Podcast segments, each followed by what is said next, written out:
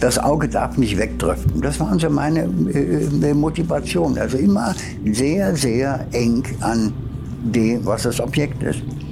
Und dann kam Oswald rein und liegt dann mit seinen Fingern. Dann sagen wir, was soll das denn? Rot? Was haben Sie dabei gedacht? Und ich sage, Oswald, Sie sind Pilot. Dann habe ich jetzt mit dem Auge erzählt. Dann fragt er mich, sind Sie Pilot? Nein. Ja, was soll das denn? Ist das Herr Mut, was Sie machen, das will ich morgen nicht sehen. Und verschwand. Meine Modelleure standen da, in der Hand war. Und was machen wir jetzt? Na, ich sage, wir machen das fertig. Hier ist alte Schule, die goldene Ära des Automobils. Mein Name ist Carsten Arndt und ich freue mich, dass ihr wieder mit dabei seid. Mein heutiger Gast ist nicht nur etwas für Autodesign-Fans, sondern endlich kann ich auch mal ein bisschen was für die Motorradfahrerfraktion unter euch tun, auch wenn das ja nicht mein Spezialgebiet ist. Viele von euch werden ihren klassischen BMW nach diesem Gespräch mit anderen Augen sehen, denn das fahrerorientierte Cockpit entstammt seiner Feder. Hans A. War Interieurdesigner unter anderem bei BMW und weil er im Herzen immer auch Motorradfan und mit dem Design der BMW-Maschinen nicht einverstanden war, hat hat er sich in der Mittagspause auch gleich noch als erster Designer für die Zweiradsparte empfohlen und so legendäre Maschinen wie die R90S oder die R100 RS gezeichnet. Die Kaffee Racer Fans unter euch bekommen gerade eine Gänsehaut. Motorräder hat er später auch in Japan designt und hier redet er über sein aufregendes Leben zwischen verschiedenen Designkulturen rund um den Globus. Viel Spaß jetzt mit Hans A. Muth. Wie ging das überhaupt los, Ihre Designleidenschaft? Äh, Designleidenschaft ging los. Mein Großvater war Autokonstrukteur. Mhm. Adolf Gustav von Löwe. Äh, Gibt sogar, hat ein Buch geschrieben, äh, der Automobilmotor. Und äh, mein Vater war, der hatte von seinem, von seinem Vater her die Brillenfabrik. Äh, äh, äh Gott, das war eine Riesenfirma. Und ich sollte an sich äh, die Brille, ne? aber meine Leidenschaft war Auto und das hat mir mein Großvater beigebracht. Wenn die uns besuchten, saß ich auf seinem Schoß und er zeichnete mir Autos, Bugattis. Immer Bugattis, ja. Bis heute mache ich in jedem Abend gibt es äh, ein, äh, ein TV-Beilagenheftchen in der Süddeutschen Zeitung. Mhm. Und oben in der Zeile, äh, zweite Seite, male ich jeden Abend Seitenansicht ein Bugatti 35. Seit Jahren. Und die schneide ich dann aus und komme in die Kiste rein. Ne? Ich weiß nicht, was damit später gemacht wird. Man könnte einen Wandteppich draus machen. äh, also die Leidenschaft hat sich gehalten. Und für mich ist Bugatti nach wie vor äh, ein Sinnbild von Technik und Ästhetik. Und es gibt ein Zitat, was ich aber jetzt erst entdeckt habe, wie er sagt, ein, eine technische Lösung ist dann erst äh, vollwertig, wenn sie einen ästhetischen Anspruch auch erhebt. Mhm. Und Bugatti hatte äh, für seine, für seine äh, Werkenden, hat er einen eigenen Schraubstock entworfen, und er ging abends durch die Hallen und es musste blitzsauber sein und der Schraubstock gesäubert und poliert oben. Mhm. Also Disziplin mhm. beim Design, weil bei aller Freiheit, die man äh, hat beim Arbeiten, also beim Kreieren, äh, es muss ja hergestellt werden. Mhm. Und alles, was Sie äh, zeichnen, muss äh, sehr schnell auf ein Package übertragen werden. Und das Package äh, ist nun mal die Basis. Da ist der Radstand angegeben mit, ob es ein Auto ist, ein Motorrad, Radstand mhm. haben da alle. Mhm die Höhe beim Auto, äh, die Sitzwinkel, die Blickwinkel und, und dieser ganze Kram dann, in welcher Höhe müssen die Lampen sein und die Rutschen. Das ist schon, schon viel eingeschränkt, ne? Jetzt neuerdings mit dem Fußgängerschutz noch und.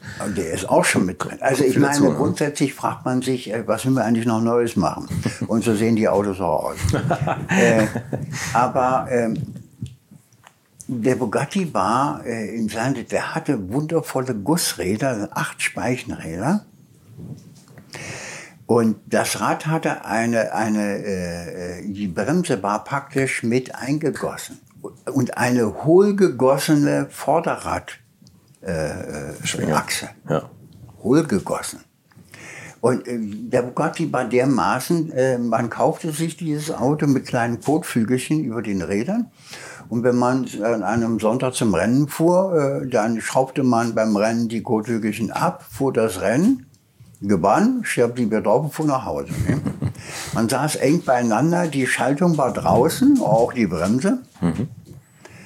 Im Grunde genommen Funktion und das Miteinander, das, was ein Motorrad hat, dass man im Gegensatz von einem Auto, wo man sich hereinsetzt, man hat ja Platz, man kann sich regeln, mhm. äh, man kann das auch mit, mit einer Hand fahren oder äh, äh, eine, eine Hand eingeklinkt im Lenkrad, gilt ja auch. Man kann auch sagen, du fahr, halt du mal eben das Lenkrad. Im Motorrad geht das nicht. Mhm. Beim Motorrad wird man zum Kentaur. Sie bilden eine Einheit mit dem Objekt. Und sie legen sich in die Kurve, nicht? Ist ja feinfühlig, so wie ein Pferd. Würde sagen, Motorrad ist äh, die Fortsetzung vom Pferd. Das ist bei einem Bugatti war es so, weil man so eng drin saß, das war wie ein Motorrad. Und man, die, die Arme hingen raus, man guckte rüber, eine Brille auf und die andere Brille hing hier. Man war also voll im Wind, diese kleinen Brooklyn Screens, die drauf waren. Man kann sie vergessen. Man schaltete draußen. Ich meine, es hat ja auch mal geregnet in dieser Zeit. Da gab es kein Verdeck für diese Autos. Nee, nee, das ist, das war die waren aber so gebaut, das hat mir später mein Entwicklungschef von der Marvels bei BMW, Motorräder, auch Preuße, äh, sagte immer, lieber Mut, achten Sie darauf, äh, wenn Wasser reinkommt, achten Sie darauf, dass das Wasser wieder rausgeht. Wie beim Auto. Die englischen Autos, die ja meistens Cabriolets waren, die alten Bentleys und Elvis und wie sie alle hießen, äh, äh, der Innenraum war so gestaltet. Ne? Und äh, alles, was Wasser reinging, floss wieder raus. Ja. Also kann man sich vorstellen, dass die Dichtungen waren äh, nicht sehr dicht hm. von der Tür. Ne? Gucken Sie an alten englischen Filmen, äh, die fuhren alle offene Autos, die Engländer, bei dem Wetter. Wie, wie, finden Sie denn, wenn Ihnen die Seitenlinie vom alten Bugatti so gut gefällt, die heutigen Bugattis? Zitieren die das genug, die, die Historie, oder ist das? Also ich glaube, wenn der alte Bugatti das sehen würde, äh, der würde sich nicht, ja, der würde sich rumdrehen, würde liegen bleiben. Nein, das ist wirklich, als wenn man ein Produkt mit solchen Pferdespritzen dieses Testosteron einspritzt. Alleine schon dieser Preis heißt ja, kauf das Ding, stell es irgendwo hin. Fahren kannst du es nicht. Nutzen auch nicht. Und hätten Sie, wenn Sie ich meine, dieses, dieses äh, typische, dieses geschwungene, Bugatti fing irgendwann an, der Jean Bugatti war sein Sohn, der sehr früh verunglückte. Das war sehr typisch. Die Farbaufteilung auch gab es Rot, Blau und so weiter. Typ 41, die Royal. Dann äh, wurde es auf den 750 SC, da gab es ein wundervolles Coupé, das Atlantik Coupé, mhm. das ist das schönste Auto. Und, äh, mit der genieteten Rücken, also mit ja, diesem, Mittelteil. Ja, ne? ja. ja. Äh, und zwar war das, äh, das Material ließ sich nicht verschweißen. Mhm. Und deswegen wurde es genietet. Mhm. Es gab ja, die Franzosen hatten Stahlhelme, nicht? Mhm, genau, so sieht es aus. Ne? ein bisschen. Ja. Äh, wäre ein Grund gewesen, äh, ein französischer Soldat zu werden. die Helme schön sind das. Sowas kann nur ein Designer sagen. die Deutschen. Ja. Äh, auf der anderen Seite dieses, ähm, äh, dieser Steg, der hat garantiert Vorteile. Gibt es auch eine Analogie, als ich den Hubschrauber äh, designte für MBB. Der hatte auch so, so ein ähnliches Thema. Äh, Gut, na, zurück zum Bugatti. Nein, und was man da gemacht hat, ja, warum tut man das? Äh, Giugiaro hat sich nach dem Krieg zweimal angestrengt, ein Bugatti wiederzuholen. Mhm. Ja, es war ein Giugiaro und hatte mit Bugatti wenig zu tun. Die kam auf den Genfer Autosalon. Ich kam sofort 71 ja, und ich durfte dann auch sofort mit auf den Gemper Salon 72. Und da stand einer und den nächsten habe ich auch gesehen. Nix. Und dann fing es an, äh, dieses äh, Ding, dann gab es ja ein, mittlerweile eine Geschichte, diese Flachmänner da zu bauen. Ne? Mhm. Und da war da vorne so ein kleines äh, Molzheimer Türchen, da kommt ja dieses Hufeisen. Das, das, Hufeisen, ja, das genau. ist ja auch das Tor von Molzheim. Äh, Nein, würde ich sagen. Hm. Und dass man die Philosophie nicht begreift. Hm, leicht. Denn was, wir, was Bugatti hatte, das war ein Motor, wenn man die Haube aufmachte, war ein Motor drin, der hatte dieses geschuppte Stahl, nicht? Mhm. Den, äh, das habe ich so, äh, mit einer Meißel schabt man das, einmal so und einmal so, dann kriegt man die Zwischmuster so da drauf. Mhm. Das war, die konnten da ein, ein Spiegelei drauf braten auf den Motor. Das war Clean Machine. Mhm.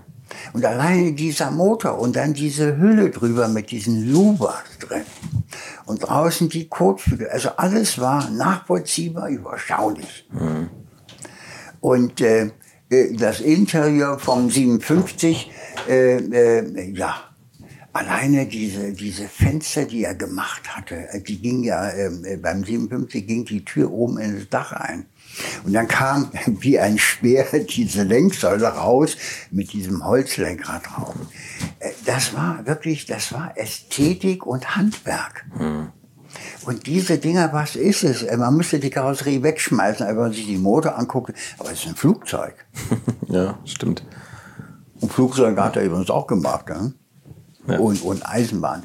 Nein, das hat mit Bugatti wenig zu tun. Wenn man äh, dann die zusammen, es sind ja immer die Zusammenhänge, nicht? Wie ist dann passiert? Und irgendwo kam dann Herr Piech äh, an die Macht. Und er, er war natürlich schon autoverrückt. Äh, wir beide hatten die gleiche Leidenschaft bei MV Augusta. Und mein Sohn, der später von, äh, von Audi handverlesen mit zu Volkswagen ging, war in der Designabteilung der Einzige, äh, äh, der Herrn Piech etwas präsentieren konnte, ohne dass Herrn Piech ihn fertig machte. Hm. Und äh, dieser P ist ein absoluter Machtmensch gewesen, nicht? ein Berserker. Und natürlich auch diese Machtmensch, dieses, es muss denn sein, so wie Herr Erdogan in irgendwelchen goldenen Badewannen schwimmt, man sich das vorstellt. Ja, diese ganzen Typen da, nicht, wenn die so ihre Paläste bauen. Nicht? Mhm. Es gab im L'Automobile Classique mhm. in Frankreich, gibt's nicht mehr ein exzellentes Magazin. Und in den letzten Nummern war ein Bericht drin von einem französischen Designer, der für das Interieur von diesen neueren Bugattis äh, ein well-dressed man. Mhm. Und der hat ein Interview in einem Café äh, und macht Skizzen und nimmt und hat wahrscheinlich irgendwie so kleine, ich weiß nicht, wie so dick, wo man sich die Ohren nicht mit reinigen sollten, und geht in den Kaffee rein und äh, macht die Farbe braun. Bezaubernd. Mhm. Und dieser Kerl äh, hat an sich ein paar gute Gedanken, aber er arbeitet fürs Interieur. Aber auch dort ist dieses typische heutzutage, dieses Überziehen von etwas. Mhm. Und überziehen tut man nur, wenn man die Geschichte nicht weiß. Und ich glaube, das ist heutzutage, die wissen alle nichts mehr. Wenn Sie heute zur BMW gehen oder zu Mercedes und sprechen Sie auf etwas an, Sie wissen es nicht mehr. Mhm. Das ist wahrscheinlich auch eine Folge, dass wir alle unsere Fähigkeiten die uns Gott Vater ja gegeben hatten, in, in so ein Gadget delegieren. Nicht? Das mhm. denkt für uns. Wir müssen uns bemühen, da oben noch zu wissen, wie wir es bedienen. Alles andere macht dieses Ding da. Wissen Sie, mich interessiert heutzutage die Zusammenhänge. Äh, die sind interessant. Und wenn man da auf den Boden geht, dann kommt man sehr schnell auf das, was heute passiert. Hm. Und ich bin 60 Jahre in diesem Geschäft und habe wirklich von der Pike auf.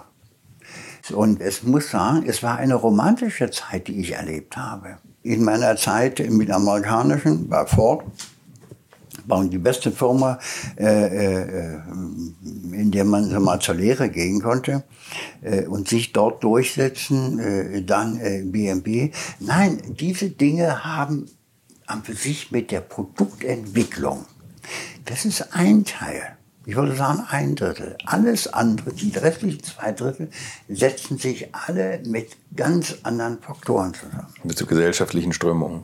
Und, und ja. Und wie eine Firma, ich meine, eine Firma geht nicht kaputt durch die, durch die Arbeiter, die die Produkte machen, die gehen kaputt durch das Management, mhm. durch die Entsche Fehlentscheidung und Nichtentscheidung. Mhm. Nicht die armen Kerle, die es, die es erstellen. Mhm. Ja, stimmt, meine, sie folgen ja nur einer Agenda. Wie ging denn das los bei Ihnen im Design? Ich glaube 1965 Gab es den ersten Autojob oder? oder? Ja, äh, wie gesagt, mit dem Design ging es so los, dass ich äh, äh, ich machte meine Schule mit Ach und Krach. äh, äh, nicht das Abitur, sondern die mittlere Reife. Mhm. Und mein Vater hatte ja dann seine Firma im, im Westen wieder aufgebaut. Äh, Brille. Und äh, für ihn war klar, äh, Knabe, ich hatte einen großen Bruder, aber äh, der sträubte sich von vornherein, der ging immer sehr eigene Wege. Und äh, ich war das mittlere Knäblein und dass ich äh, in seine Firma ging. Also hatte die Schule fertig und am nächsten Tag wurde ich angemeldet in die Lehrwerkstatt der Industrie- und Handelskammer in Solingen, Werkzeugmacher kriegte einen Kittel an, bei Nummer 174, stand an einem quadratischen Tisch mit vier anderen Kerlen, auch im gleichen Oberort. Hier war das Namensschild 174. Und äh, ein riesen Schraubstock und unten eine Kiste mit, mit, mit drei Pfeilen drin, eine Schrubbpfeile, eine mittlere Pfeile äh, und was war das andere noch? Ach, äh, eine Schmiege. Das war meine Militärzeit, was da ablief. Also man wusste jeden Tag, wir wurden schikaniert. Aber ich will Ihnen sagen, äh, das war es. Und, und ich lernte Verantwortung kennen und ich lernte kennen Konsequenzen. Mhm. Gut, da war das Ding, äh, hatte ich das fertig. Und dann äh, ging ich zum Vater in die äh, Praktikum und fing an, äh, Brillen äh, äh, auszufräsen und so weiter, im Akkord zu arbeiten. Und Akkord habe ich falsch verstanden. Ich habe so schnell gearbeitet, dass die Arbeiter mir im Genick standen und gesagt, ich würde ihnen ihre ganze Dings vermattern, ich würde viel zu schnell arbeiten.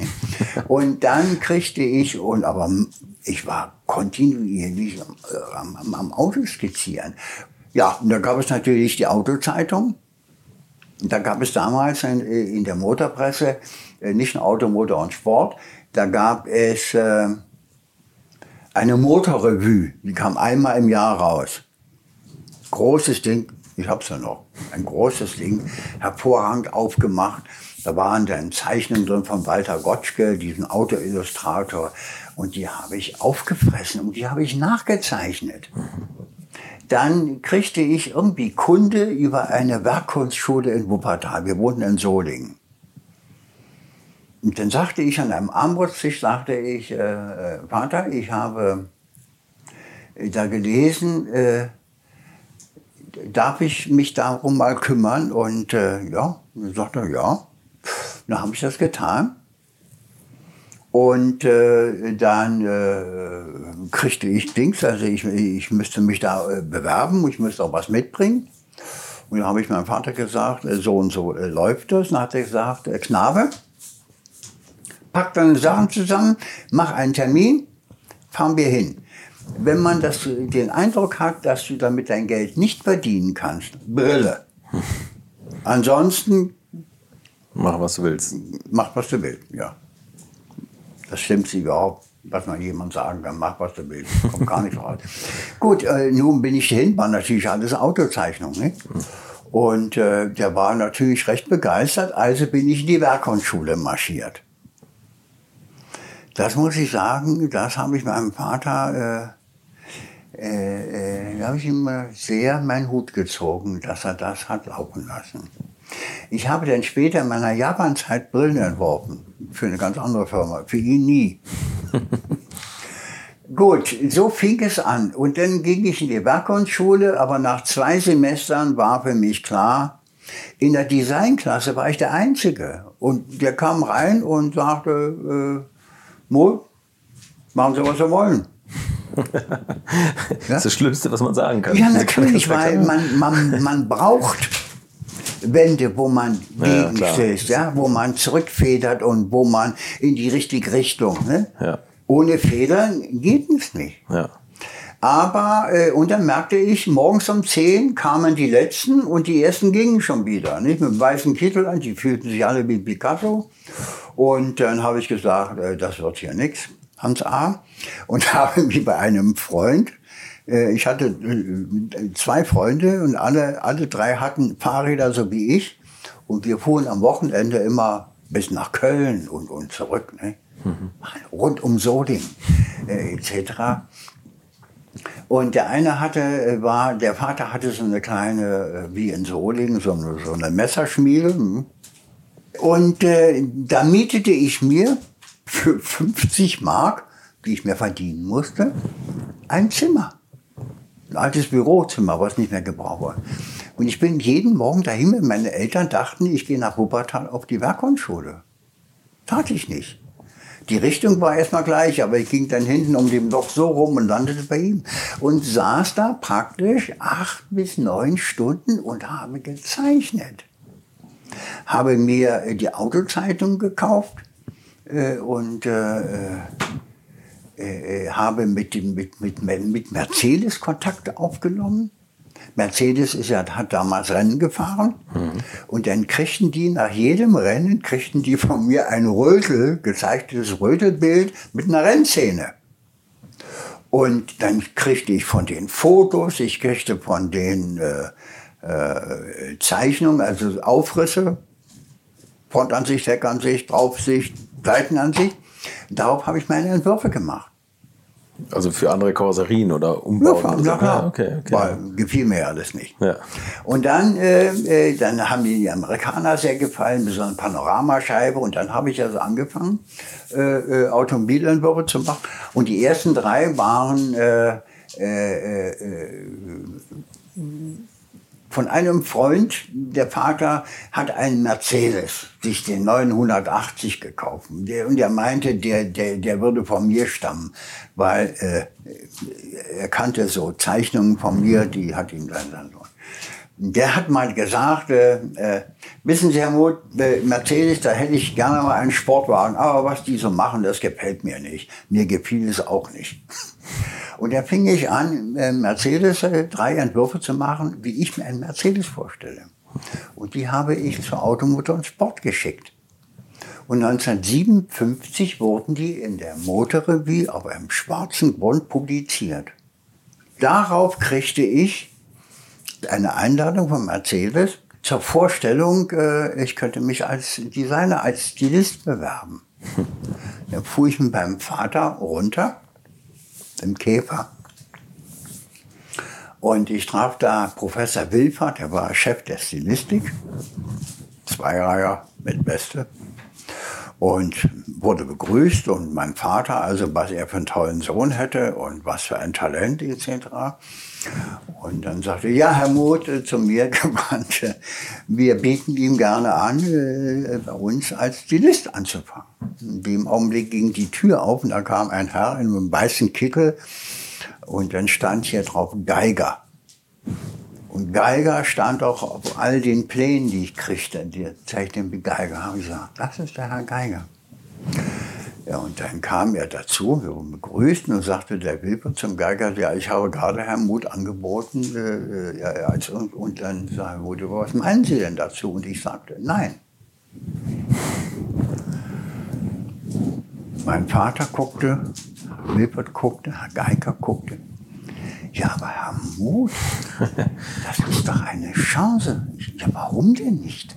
Und ich meinte dann, ich bin noch sehr jung und ich habe das Gefühl, ich kriege auch so einen weißen Kittel an und äh, ab und zu eine Gehalts äh, und ich wäre einfach noch zu jung. Großes Staunen. Man verabschiedete sich und ich hatte dann vier Stunden Zeit, meinem Vater zu erklären, wieso ich das abgelehnt hatte. Nun, zu der Zeit hatte ich auch äh, in der Werkgrundschule eine Freundin und äh, äh, am Wochenende kriegte ich mal Vaters äh, Beetle, um der Minne zu frönen in Wuppertal. Und dann Lampe war ich, dann ging das Telefon und äh, ihr Vater ging dran und äh, man, man spürt es, wenn da so etwas ist, immer alert. Das, und nahm den Hörer und sagte, Herr Muth, das ist für Sie. Dann war es mein Vater und sagte, Knabe, du hast, du, du hast ein Telegramm von Mercedes bekommen. Und ich lese es dir mal vor. Ja. Lieber Herr Muth, wenn Sie für uns nicht gestalten wollen, warum zeichnen Sie nicht für uns? Bitte kontaktieren Sie Herrn so und so, so und so. Das habe ich dann noch gemacht. Fuhr diesmal mit der Eisenbahn nach Stuttgart und die erklärten mir, äh, sie würden äh, wieder ihre Kataloge umstellen von Fotos auf Zeichnungen. Mhm. Und ob ich nicht, Herr Muth, kommen Sie zu uns, wir ernähren Sie. Klingt schon mal gut. War gut. Ja. Also mein erster Auftrag war ein Rendering von einem Unimog. Nun musste ich meinen Eltern erklären, dass mir äh, jetzt äh, Mercedes ein Angebot und damals, ja, aber das geht ja gar nicht, du bist ja noch äh, auf der Schule. Da habe ich gesagt, da bin ich schon lange nicht mehr. Hm. Also ich musste die Hosen runterlassen und äh, da gab es auch keinen Weg zurück. Ein Onkel von mir, also der beste Freund meines Vaters, war mal zu Besuch, kriegte das mit und meinte, da brauchst du doch aber Geld, wenn du da runterfährst. Ja. Ja, hast du das? dann guckte ich meinen Vater an. Mein Vater reagierte überhaupt nicht und sagte, nein, brauche ich denn? Natürlich brauchst du das. Weißt du was, ich gebe dir einen Kredit. Das war der Freund meines Vaters. Als ich dann auszog, war der gleiche Tag, als meine Eltern in die Ferien fuhren. Und dann drehte sich mein Vater um, griff in die kleine Geldtasche und gab mir ein Markstück in die Hand, sagte, brauchst du auch noch Geschirr? Es war ein Fünf-Markstück. da meinte Ihr Vater das aber gut mit Ihnen. Sehr gut. Aber äh, es hatte Vorteile. Als er mich später in Stuttgart besuchte zum ersten Mal, und kam in das Studio und sagte, sag mal, wo hast denn du das alles her? Dann habe ich gesagt, Vater, die Chance hast du vertan, um, für eine Erklärung, die hast du vertan. Mit fünf Mark bestimmt nicht. Hm. Damit war die Sache gegessen. Nun gut, also ich zog nach, äh, nach Stuttgart und fing an, für Mercedes Kataloge zu zeichnen hatte aber nun auch schon durch die Motorpresse, durch die erste Mercedes-Zeichnung Kontakte, fing für die an, äh, äh, Designprojekte zu zeichnen, muss ein Porsche aussehen wie ein Porsche. Mhm. Dann kriegte ich, äh, ja, dann fing ich an mit, mit NSU. Ich muss sagen, vieles habe ich alles selber inszeniert. Eigeninitiative. Gab es irgendwelche Vorbilder damals für Sie im Design? Also außer jetzt Bugatti vielleicht? Dass Sie gesagt haben, so, das, das ist das Design? Nee, also wir reden gab es nicht. Nein, äh, äh, wenn mir wirklich, äh, für mich war es ganz toll, war der Walter Gottschke, den lernte ich dann noch später persönlich kennen. Ja, ach so. Und während meiner äh, Zeit noch, als ich äh, äh, bei meinem Fahr als ich noch in der Schule war, äh, während der Ferien habe ich mich bei Mercedes, äh, da habe ich auch mittlerweile gute Kontakte, und habe gesagt, ob ich, ich würde gerne runterkommen und ihr Museum zeichnen. Und äh, dann lud mich Mercedes ein äh, äh, und die besorgten mir ähm, äh, ein, ein, ein Hotelzimmerchen.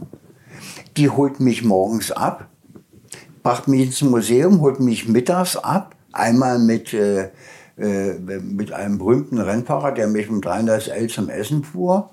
Ähm, äh, brachten mich abends ins Hotel zurück, holten mich wieder zum Essen ab und brachten mich wieder zurück. Das machten die für einen jungen Mann, der begeistert und dann saß ich tagsüber in dem Museum und habe gezeichnet. und habe da Fansche kennengelernt.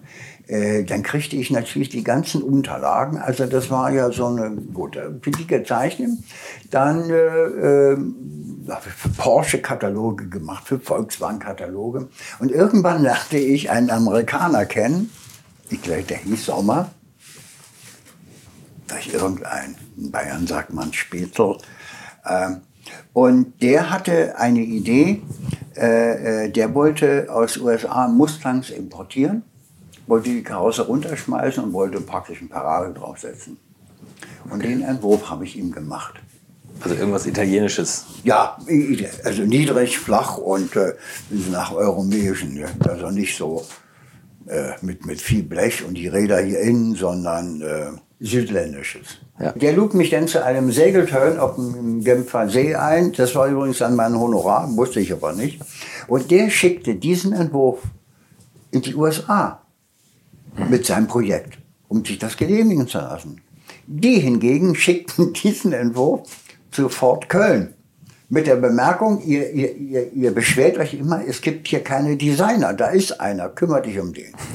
Und dann kriegte ich 1965 kriegte er eine und fuhr ich mit meiner Frau runter und wir beide waren uns klar, wir lassen uns doch nicht anstellen. Hm? Aber äh, äh, zwei Kinder waren schon da, das dritte und eine Frau sucht Sicherheit und nicht dieses Rumgetorne eines Freiberuflers, der auch ständig neue Autos kauft. Ne? Alte Autos. Ich habe eine tolle Sammlung ne? Autos. Wenn ich die alle heute hätte, müsste ich nichts mehr tun.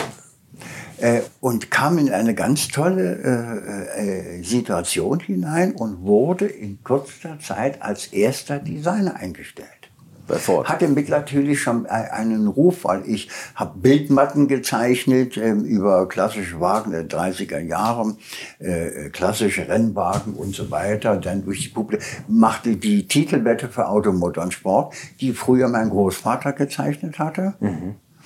Äh, also ich war bekannt schon und ging dann 65 zu Ford, kam in eine gute Situation, ging im gleichen Jahr, wurde ich nach England geschickt, zu Ford England, fing dort an mit dem Escort und mit dem Capri. Okay. Dann wurde ich im nächsten Jahr nach USA geschickt, wurde immer vorgestellt in den USA, this is Hans, he had been in the States, he is clean. also ich wurde zur, zur, äh, zur Reinigung und zur Indoktrination, ja. nennt man das, mit der Familie, mit zwei Kindern, Dings. Wir haben im Holiday Inn die Hälfte gewohnt und dann mussten wir uns eine, eine Flat suchen, weil das Hotel wurde zu teuer und äh, habe da ein Jahr durch alle Studios durch aber Sie haben vorher am, am, in England am, am, Escort und am Capri mhm. gearbeitet. Was, was haben Sie da gemacht oder was haben Sie da vorgefunden? Ja, den Capri, Capri war ja, also wir hatten ja die Situation, es gab eine Formel, die Amerikaner schaffen an, die Engländer politisieren und die Deutschen arbeiten. Das war so die Aufteilung. Mhm. Und äh, es war ja der Mustang, großer Erfolg in Amerika und den wollte man natürlich auch in Europa. Und so wurde das Capri-Projekt entdeckt. Hieß mhm. aber im Grunde genommen erstmal Colt. Mhm. Und äh, da äh, machten Deutschland Entwürfe, England Entwürfe und das Special Development äh, Studio in Dearborn auch Entwürfe. Mhm. Und meine erste Aufgabe, Autoaufgabe, kriegte ich bei Ford, einen Cabrio-Entwurf zu machen. Und der wurde auch umgesetzt als 3D-Modell. Die wurden dann nach England geschifft und wurden dort präsentiert, die englische Version, die deutsche Version und dann kamen die Amerikaner. Und die Amerikaner hatten natürlich eine Version, die dem Package nicht entsprach, wie immer. Ne? Das Ding war flach wie eine Nudel, ne? breit und äh, im Grunde genommen außerhalb der Vorgaben. Ne? Wenn Sie einmal mal so eine Präsentation mitgemacht haben, wie ich in Amerika mitgemacht habe, Sie glauben es nicht, aber deswegen sehen die Dinger so aus, auch heute noch. Gut, und dann wurde das Ding natürlich in der Thematik, wurde das übernommen und auf das Package gepresst. Das war dann der Capri. Und dann wurde ich nach USA geschickt und ging durch alle Studios durch, habe im Mustang-Studio gearbeitet, im Cougar-Studio, im im Truck-Studio. War eine tolle Zeit. Kam zurück und äh, surprise, surprise, ich wurde promoted als Design Executive. Ja mit zwei Studios. Eins in Deutschland, Advanced Exterior und in England Pre-Program Interior. Und äh, Ford hatte eine Gulfstream. Und dann flog ich dann alle zwei Wochen rüber in das Interieurstudio und hier äh, im Ding und äh, habe dann äh, gearbeitet, äh, Vormodelle für Granada, Consul, Taunus etc. etc. War eine tolle Zeit, die aber, ich würde sagen, kaum zu tragen war. Mit Amerikanern zu arbeiten, kann ich sagen. Sie kriegen, sie kriegen nie die Hände auf den Tisch. Weil äh, schon damals lernte ich, wie entschieden wurde, nicht? In, in, indem im Grunde genommen nicht entschieden wurde. Mhm. Es, wurden, es, es wurde an Massenfertigung an Skizzen gemacht. Und dann wurde eine Präsentation, das waren Wände, die waren so lang wie diese Wand hier äh, weiß äh, angeschrägt und davon gab es sechs Stück und die waren voll geheftet wie Entwürfen. Und dann kamen die großen Herren rein mit ihren Zigarren und erhielten sich über Golf, über Grillpartys und ich weiß nicht was mit, noch mit den Themen. Marschierten, und marschierten an den Dingern vorbei und ja. unterhielten sich da. Nicht? Und irgendwo wurden die mal zu rufen, wir sagen, Gentlemen, um, ähm, how about that? Nicht? Und dann well, well, well, well. Hm? Und dann die Engländer dazwischen und die Amerikaner. Da habe ich Szenen erlebt. Ich meine, das könnten eine Satire-Sendungen. Und für mich war sehr schnell klar, Hans A., das ist ja nichts. Wenn wichtig war, dass die Chromstäbe so hingesetzt und so breit, damit sie Licht auffangen. Da ich mir gedacht, worum geht es hier eigentlich? Bauen wir Autos oder bauen wir Modeschmuck? Aber das erklärt vielleicht auch, dass bei amerikanischen Autos jedes Jahr ein Grill oder die Lampen oder irgendwas ja. geändert wird. Weil die wahrscheinlich diese Masse an Entwürfen haben, keine Entscheidungsfreudigkeit. Ja, ich, ich habe es miterlebt. wir haben, wir haben für ein für einen Lincoln, für einen Lincoln, äh, da kam sich plötzlich auf die Idee, äh, die äh, Venetian Blindfolds. Wissen Sie, was das sind? Das sind äh, in den alten Galeeren, nicht Galeeren, in den Kutschen hatte man solche Vorhänge, ja, äh, wo man zwar von innen nach von innen außen gucken, aber kaum von innen rein. Ne? Ja, okay, ja. Ähm, Jalousien nennt man ja. das, ja? So. Und, und früher hatten ja die Autos Entlüftung, hatten die eben diese Louvers auf der Haube und es gab seitlich ja immer äh, mhm, Luft rein. Ja, ja. Und äh, also ein ganzes Programm, man wollte also ein Classic-Look haben. Und äh, ein Lincoln ist ein 8-Meter-Auto, nicht?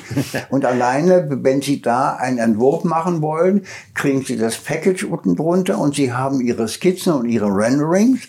Und ähm, dann haben sie das Package mit dem Radstand und die Höhe eingegeben und das Lenkrad. Und jetzt müssen sie ähm, die Mittellinie nehmen, die man ja am Auto nie sieht. Man guckt ja ein Auto immer perspektivisch an. Die Mittellinie sehen sie ja gar nicht. Ne? Also von vorne bis hinten können sie ja gar nicht erfassen. Und dann haben sie Tape, 3 mm, 6 mm äh, und, und, auch 2 mm. Und dann fangen sie vorne an zu tippen, äh, Dings, und dann gehen sie mit dem Ding über die Schulter und ziehen das Tape und gucken sie mhm, und pinnen sie erstmal mit dem Finger vorsichtig an, bis sie hinten angekommen sind. Ne? Also macht man an so einer Wand tatsächlich die ja, Linie natürlich. von so einem Auto? Okay. Und dann, und dann ist der Trick und dann muss man, geht man mit, mit, mit, mit der Wange ran und guckt und dann können Sie genau sehen, ob Sie ein Pückelchen drin haben oder eine Mulde drin haben. Und dann gehen Sie mit dem Exaktomesser kurz drunter, heften es an und dann gucken Sie wieder. Und somit zeichnen Sie, stellen Sie ein ganzes Auto dar. Und die Räder wurden separat gemacht und die wurden dann dagegen gestellt. Dann später haben wir mit Folien gearbeitet, sodass man praktisch äh, einen Schatten mit reinbringen kann. Mhm. Und wenn sie reinkriegen und dahin kommen, haben sie das Gefühl, das ist ein Auto. Dann gab es sogar Renderings, die wurden, die wurden mit Spritzpistolen, nicht? also farbig angelegt. Haben wirklich ein Gefühl gehabt, da steht ein Auto. Ja, Wahnsinn. Das Aber das muss man mal handwerklich auch können. Und äh, nun gut, und da haben wir also Luvers gemacht. Und da haben wir wirklich sechs von diesen Dingern gehabt. Und äh, war eine Präsentation. Und dann kam also mein Designmanager zurück und äh, der schwitzte immer so. Der hatte immer Morgan Sword. Äh, ich saß an seinem Tisch unten drunter und äh, wir Designer unterhielten uns nur mit all diesen Werbeslogan, die in Amerika, nicht? Und Morton Slow äh, hatte auch so einen gewissen Ding. Also wir haben uns an sich unwahrscheinlich amüsiert. Es war locker, es war aufregend.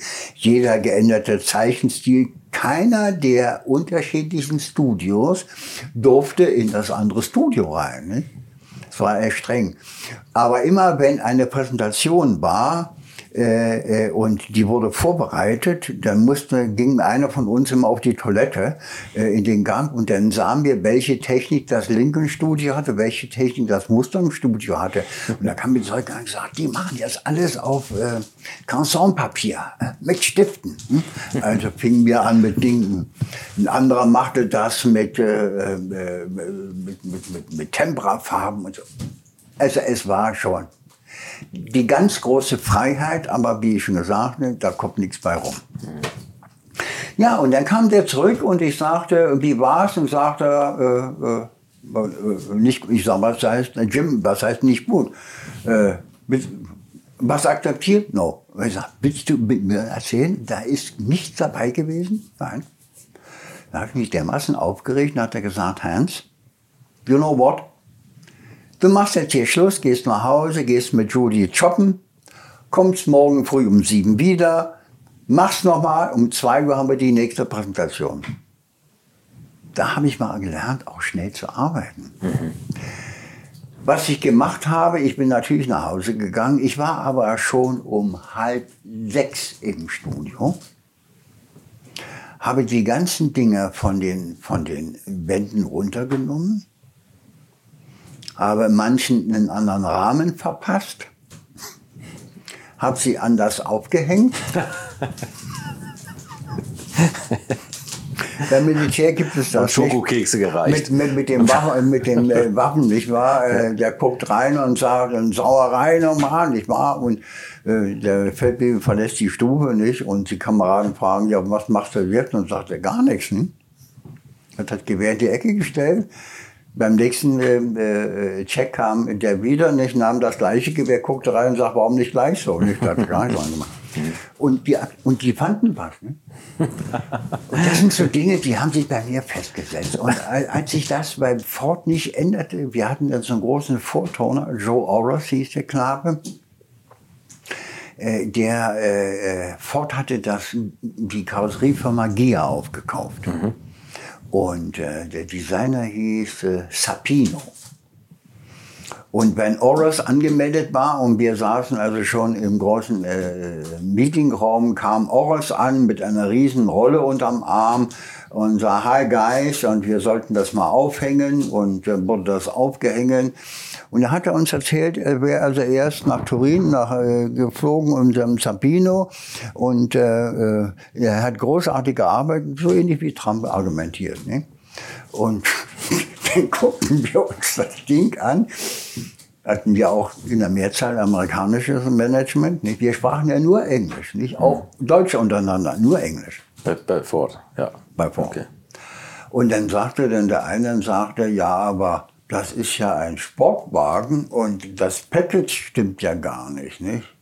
Und dann erzählte uns ja auch, das interessiert ihn gar nicht, so hätte das Auto auszusehen. Wir sprachen auch von einer Limousine, ein Konsul. Und zu der Zeit gab es drei Gründe. Erstens, BMW baute wieder Motorräder.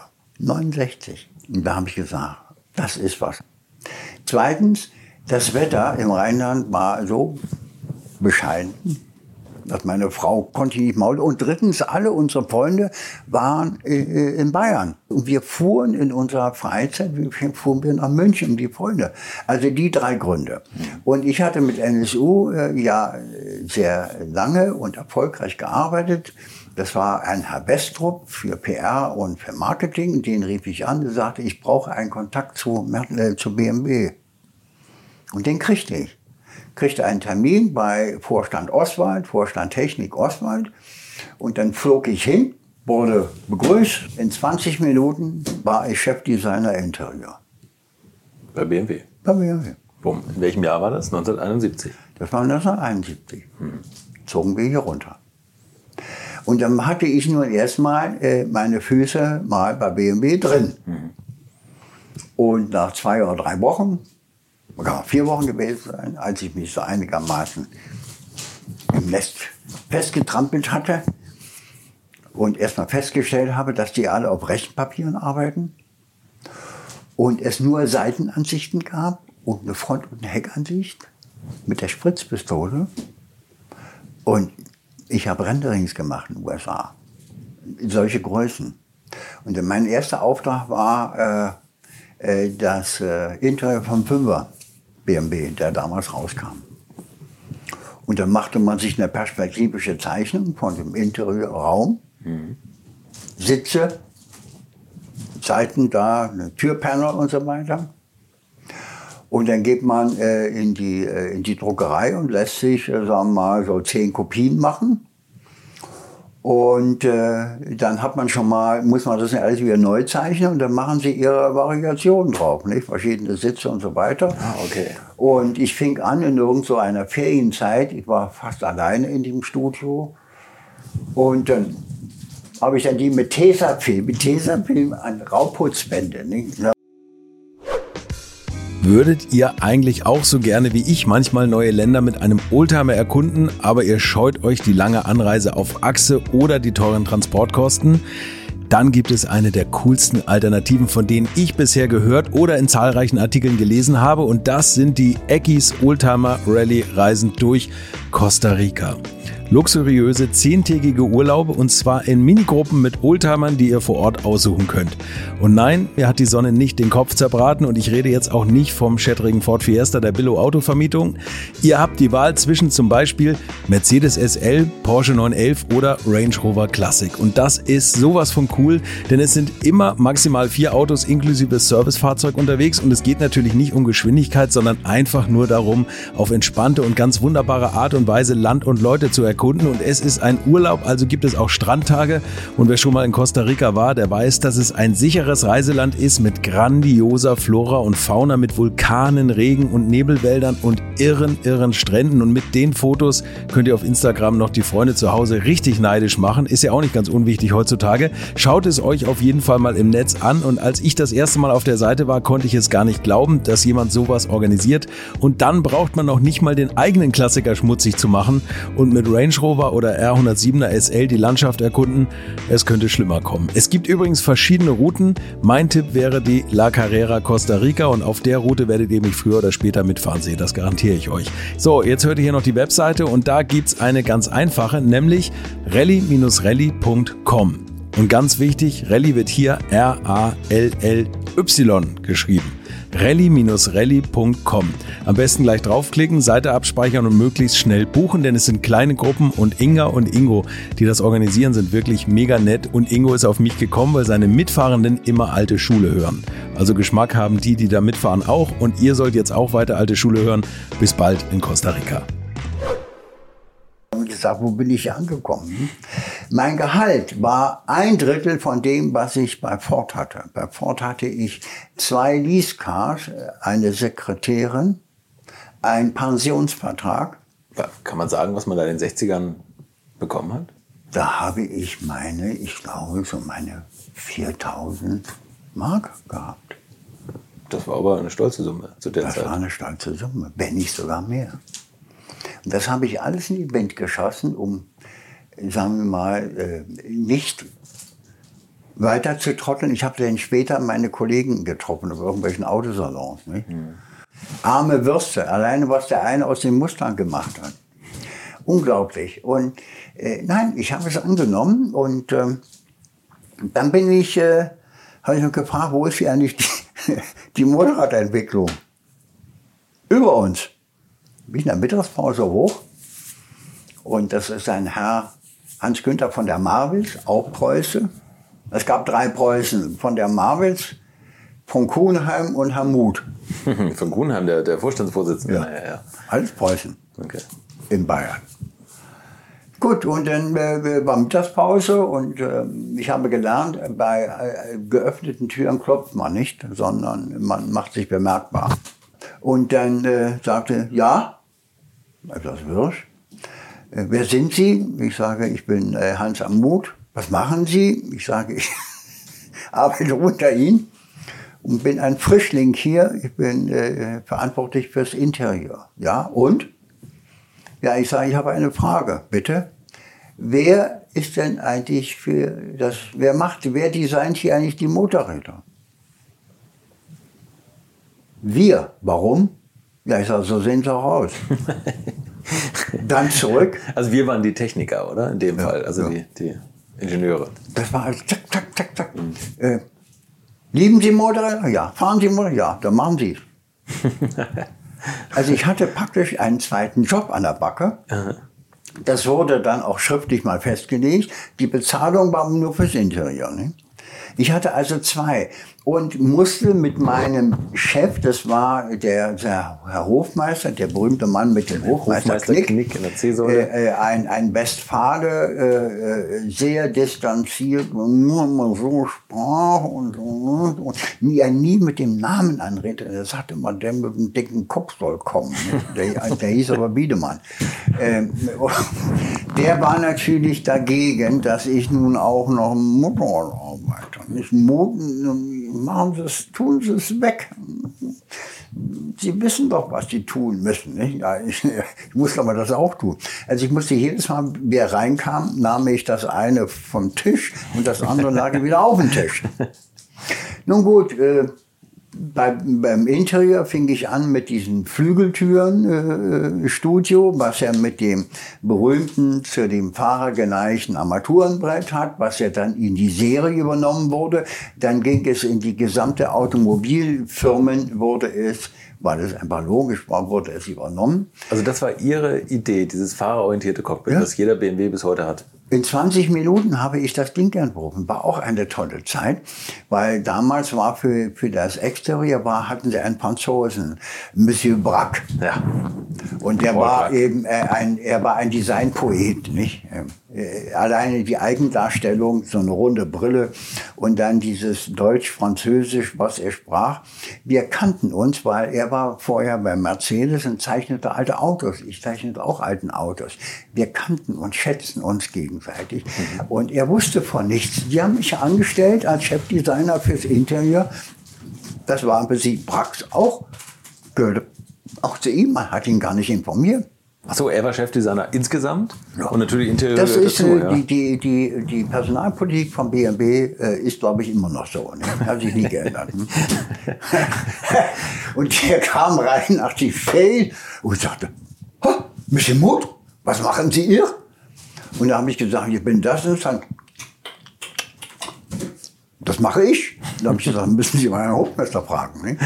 Der kam aber ganz gut zurecht. Ich nannte ihn immer Metre. Und also Metre kam irgendwie kurz vor der Mittagspause hoch aufgeregt rein und sagte, äh, Monsieur Mutt, wir haben äh, um zwei Uhr kommt der Vorstand. Wir wollen Ihnen zeigen das Turbo-Projekt. Und haben Sie die Entwurfskizzen für das Interieur? Ich sage, Monsieur, was ist ein Turbo? Was? Sie wissen nicht? Kommen Sie mit. Dann zeigt er mir in seinem Studio diese ganzen Autoentwürfe. Ich sage, Metre, ich habe keine Ahnung, was Sie hier. Ja, was machen wir? Ja, äh, äh, äh Blamage, Blamage. Ich sage, Metre, gehen Sie Mittagessen, ich kaufe mir einen Kaffee, um zwei Uhr haben wir was. Also er marschierte weg, sehr, sehr nervös. Ich kaufte mir wirklich einen Kaffee, ging an meinen Tisch, schlug, nahm den großen Block raus, Vellum Papier, aus, alles aus Amerika, Stift aus Amerika. Äh, das ganze Artmaterial, was wir bei Ford in, in, Deutschland kam, alles aus Amerika. Ne? Auch die Kreiden. Die Kreiden waren die gleichen wie die Farbstifte. Es war eben professionell. Mhm. Sowas gab es bei BMW nicht. Das habe ich dann alles eingeführt armen Kerle mit der Spritzpistole, nicht? Und dann mit einer puren Seitenansicht. Äh, sage ich auch noch was. Also gut. Äh, da habe ich mir gesagt, ein Sportwagen, ein Fahrer, ein, ein Coupé war ja auch diese Sicherheitsphase, wo Amerika anfing äh, auf die Sicherheit. Dann kamen wir alle mit solchen Stoßstangen. Mhm. Und dieses Coupé war einmal, weil ja äh, Olympia war und der Vierzylinder wurde ja hochgebaut. Und äh, den sah man ja nun äh, wenn man die Olympiade besuchte, wurde man BMW konfrontiert. Also die wollten ein Showmodell haben, wollten zeigen, dass man auch einen Wagen, der diesen äh, ganzen Sicherheitsrichtlinien entspricht, dass der auch eine gewisse Ästhetik, Eleganz und Dramatik äh, beinhalten kann. Das war dieses Ding. Also, also ich habe mir ganz schnell gesagt, ich sitze in diesem Auto und im Grunde ein Sportwagen ist mein Auto. Wer daneben sitzt, ist im Grunde genommen völlig nebensächlich. Nicht? Der fährt mit oder darf mitfahren. Mhm. Und wenn ich hier drin sitze und ich habe hier so eine Flunder, meine Arme sind so gebaut und nicht so. Mhm. Äh, und war für mich völlig logisch. Und dann habe ich die ganzen Instrumente eingeteilt in Primär, Sekundär, Tertiär. Also was brauche ich generell, was brauche ich dann und was brauche ich dann. Und dann gab es hier eine Check-Konsole, wo ich nachvollziehen konnte und es auch berühren. Das erste, was damals war, wurde entwickelt zusammen mit der Firma Motometer, glaube ich. Die Check-Control, die berühmte, die dann im Sechser, ich habe das dann danach diese ganzen kleinen Lichter, die immer abwechselnd mal angingen, auch wenn ja. nichts kaputt war, weil die Elektronik gesponnen hat. Also gut, äh, und das Ding, äh, ich machte einen Entwurf so, und dann kam also äh, nicht um zwei Uhr, um halb zwei ging die Türe auf und Herr Oswald kam mit seinen ganzen Kollegen äh, von, von Vertrieb und Finanzen, kam rein, auch mit Herrn Hofmeister. Und Herr Oswald wollte also sofort, und Herr Lutz, und Herr Oswald wollte sofort also auf meinen Tisch zu und wurde aber von Herrn Hofmeister also, wir fangen hier an. Nicht? Also, aber Oswald ließ sich nicht bändigen, kam auf meinen Tisch, begrüßte Wort, nahm mir diese, diesen Dings, sagte, und so, meine Herren, und so sieht das Interieur von der Studie aus. Und Herr Muth hat genau das gemacht, was ich will. Aber Sie wussten vor 20 Minuten vorher. Nichts. Kein Briefing, nichts. Na, nichts. Ja. Und so wurde das Ding umgesetzt. Und damals war äh, ein Zeitfenster, und das war also schon an, angeknackst, war schon geöffnet, muss ich so sagen. Und dann hatte ich äh, schon von Ford Erfahrungen mit, äh, mit, mit, mit, mit Schaum. Mhm. Dann habe ich gesagt, wenn wir jetzt ja mit, mit Clay anfangen, also mit Ton, das wird eine lange Angelegenheit. Das machen nur Designer, die nicht wissen, was sie wollen. Also ich war schon immer mit meinem Ton sehr forsch und aggressiv. Aber äh, ich habe mir äh, äh, nie was wegnehmen lassen. Ich habe es dann auch immer bewiesen. Ne? Und habe gesagt, wir machen es mit Schaum. Erstmal große Fragezeichen ab hier. Habe gesagt, dort und dort, die und die Dichte, dort und dort bekommen wir ihn. Der wurde angeschafft. Das war das erste Auto bei BMW, was wir mit Schaum fertigen. Also aus dem Schaumblöcken rausgekratzt. Mhm. Wenn man weiß, was es ist, hervorragend. Vorteil, man kann es äh, mit, ähm, äh, praktisch mit, mit so einer Grundierung überziehen, man kann es lackieren. Es ist nicht wärmeresistent. Nicht manchmal äh, führt man ja die Autos draußen im Hof vor und wenn sie Klee haben, da schmilzt die. Nicht? Ja, okay. Und wenn sie da eine Folie drauf haben, um, um es farbig zu machen, die kriegen sie nicht wieder runter. Äh, Skandal. Hm. Und so wurde äh, das Ding gebaut. Unglaublich. Das ist äh, ganz kurz für Leute, das hat jeder vor Augen, das äh, Auto. Das ist der Vorgänger vom M1, so ein bisschen optisch. Richtig. Und nein. das ist so in so ganz tollen Orangetönen gezeigt. Ja, nein, also der war in Rot und er hatte wegen, wegen der Sicherheit, ja. war der vorne äh, mit dem Feuerwehrrot. Genau, ja. Ne? Und hinten auch. Bertone hatte mal eine Studie, Scarabeo hieß das Ding. Das war ein, ein Ungetüm Auto mit auch Lamellen hinten drin, war so ganz in meiner Richtung. Und der war hinten grün und vorne auch hatte er rot, aber nicht so ein Intensivrot. Die Idee war, wenn ich in den Rückspiegel komme und sehe den roten, das heißt Gefahr. Wenn ich grün sehe, heißt er, der haut ab. okay. Und Brack hat also dieses Rot genommen und äh, da gibt's auch eine schöne Geschichte, als wir dieses Modell fertig hatten, äh, sollte das rüber ins, äh, in den Olympiapark vor der, vor der äh, Olympischen Spieleröffnung, äh, sollte dort äh, ausgestellt, fotografiert werden für, Amer für ein amerikanisches Magazin äh, Automobil Quarterly. Mhm. Also das Auto wurde verladen und äh, äh Design kriegte den Auftrag, das alles zu arrangieren. Und äh, ich suchte dann zwei Modelleure raus die sollten schon mal mit dem LKW mitfahren. Ich komme mit, mit eigenem Auto hinterher. Ich hatte noch ein Meeting. Und ich war kaum die Meeting, das Telefon und Herr Muth, Sie müssen dringend kommen. Ich sage, was ist denn? Ja, äh, wir hatten einen Unfall auf der Kreuzung Frankfurter Ring, Hufelandstraße. Da ist er noch, wollte noch über die Kreuzung drüber und dann gebremst und hat sich das Auto und dann mit dieser roten, feuerwehrroten Nase, alleine das Lackieren war schon eine Sache, nicht? Mhm. Von der, und vorne gegen die Wand. Ach du Scheiße. Also ich rübergefahren, habe mir noch zwei, zwei Leute mitgenommen und dann das Material, ähm, äh, äh, Spritzdosen und, und, und Spachtel und so weiter. Und dann fingen wir an, im Olympiagelände das Auto zu reparieren. und über zu pinseln. Ne? Wir waren kaum fertig, guckte ich so und da kommt Herr Ost, Vorstand Oswald mit diesem amerikanischen Journalisten an und ich sehe Herrn Oswald mit solchen Augen. Herr Mut, was ist hier los?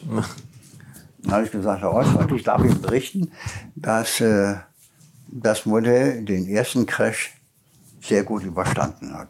Hat ja gepasst, ne? War ein Sicherheitsauto. Ja. Und Sie haben auch alles, alles wieder so lackiert bekommen, dass man es nicht gesehen hat? Wir haben es wieder so, dass es fotografiert werden konnte. Das ja. wurde auch so fotografiert. Ich habe hab die Ausgabe von der Dings noch. Und äh, äh, dann wurde es später nochmal nachlackiert. Ne? Aber der machte Furore. Und äh, statt dieses Auto dann zu übernehmen, ging man aber dann zu Giugiaro und ließ sich dann den M1 machen. Mhm. Der M1 war nicht so dramatisch, er war ein Giugiaro-Auto. Giugiaro hat eine ganz eigene Handschrift, wie es Pininfarina hat. Und äh, dem bezahlte man einen Haufen Geld. Aber... Ähm, auf der anderen Seite hat BMW in, in seiner Autogeschichte immer wieder sich Anleihen aus Italien geholt, mhm. was viele gar nicht wissen. Also sie haben alle ihre Pfoten drin gehabt. Bertone und Farina und äh, äh, Michelotti, äh, selbst Giugiaro auch, später dann mit dem M1. Nun gut, aber äh, das war dann mit dem Motorrad und das erste Motorrad war die R an der normalen Maschine habe ich ein bisschen rumgefummelt, um, um mich anzuwärmen. Und dann kam die R90S und äh, das Problem war, BMW hat sich ja wieder auf den Motorradmarkt gewagt, war natürlich hoffnungslos unterlegen, alleine im Preis gegenüber der japanischen Konkurrenz. Man hatte eigentlich nur die, also ganz kurz, weil das jetzt ein großer Sprung war, Motorrad, das war parallel zu dem Turbo. Modell, ja. ne, zum Turbo-Innenraum, mhm. okay. Und ähm, man hatte nur die japanische Konkurrenz im Auge, die englische Konkurrenz war da schon nicht mehr so groß, oder? Nein. Das war kein Thema mehr. Die Engländer wie die Deutschen hatten ja ihre Motorradaktionen alle, entweder sind sie eingegangen mhm. und in Deutschland hat man sie ja irgendwo in, die Welt äh, verscherbelt. Mhm. Und die Japaner haben natürlich vieles übernommen. Nicht? Und das heißt ja nur immer, die, die Japaner kopieren. Was einfach unfair ist. Die Japaner haben schon frühzeit in ihrer Geschichte, auch da muss man wieder mal in die Geschichte gucken, haben die Japaner Boote gebaut, die kleiner waren, viel schneller und unkomplizierter als die Schiffe, mit denen, die schwarzen Schiffe, mit denen früher so äh, äh, die Spanier, die Portugiesen äh, äh, sich äh, an die japanischen Küsten trauten. Hm? Und die strandeten natürlich manchmal und das Zeug wurde da eingesammelt, wurde studiert äh, und dann wurde manches nachgebaut, ne? weil es einfach logisch war. Die Japaner haben das Motorrad genommen. Sie haben natürlich erstmal ganz klar erstmal das gebaut, nachgebaut, was da war. Aber sie haben es dann kultiviert, sie haben es verändert und sie haben aus dem Motorrad ein Massenprodukt gemacht. Mit vielen unterschiedlichen Equipment, Motorenauswahl. Es gab Farben, es gab Formen. Technische, äh, doppelte Scheibenbremse gab es bei uns nicht.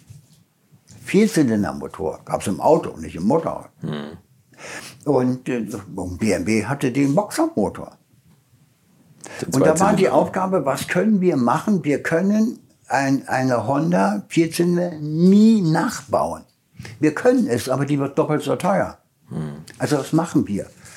Und äh, auch die Zusammenarbeit war eine direkte. Da gab es den Herrn von der Marvels, den äh, Chef der Entwicklung.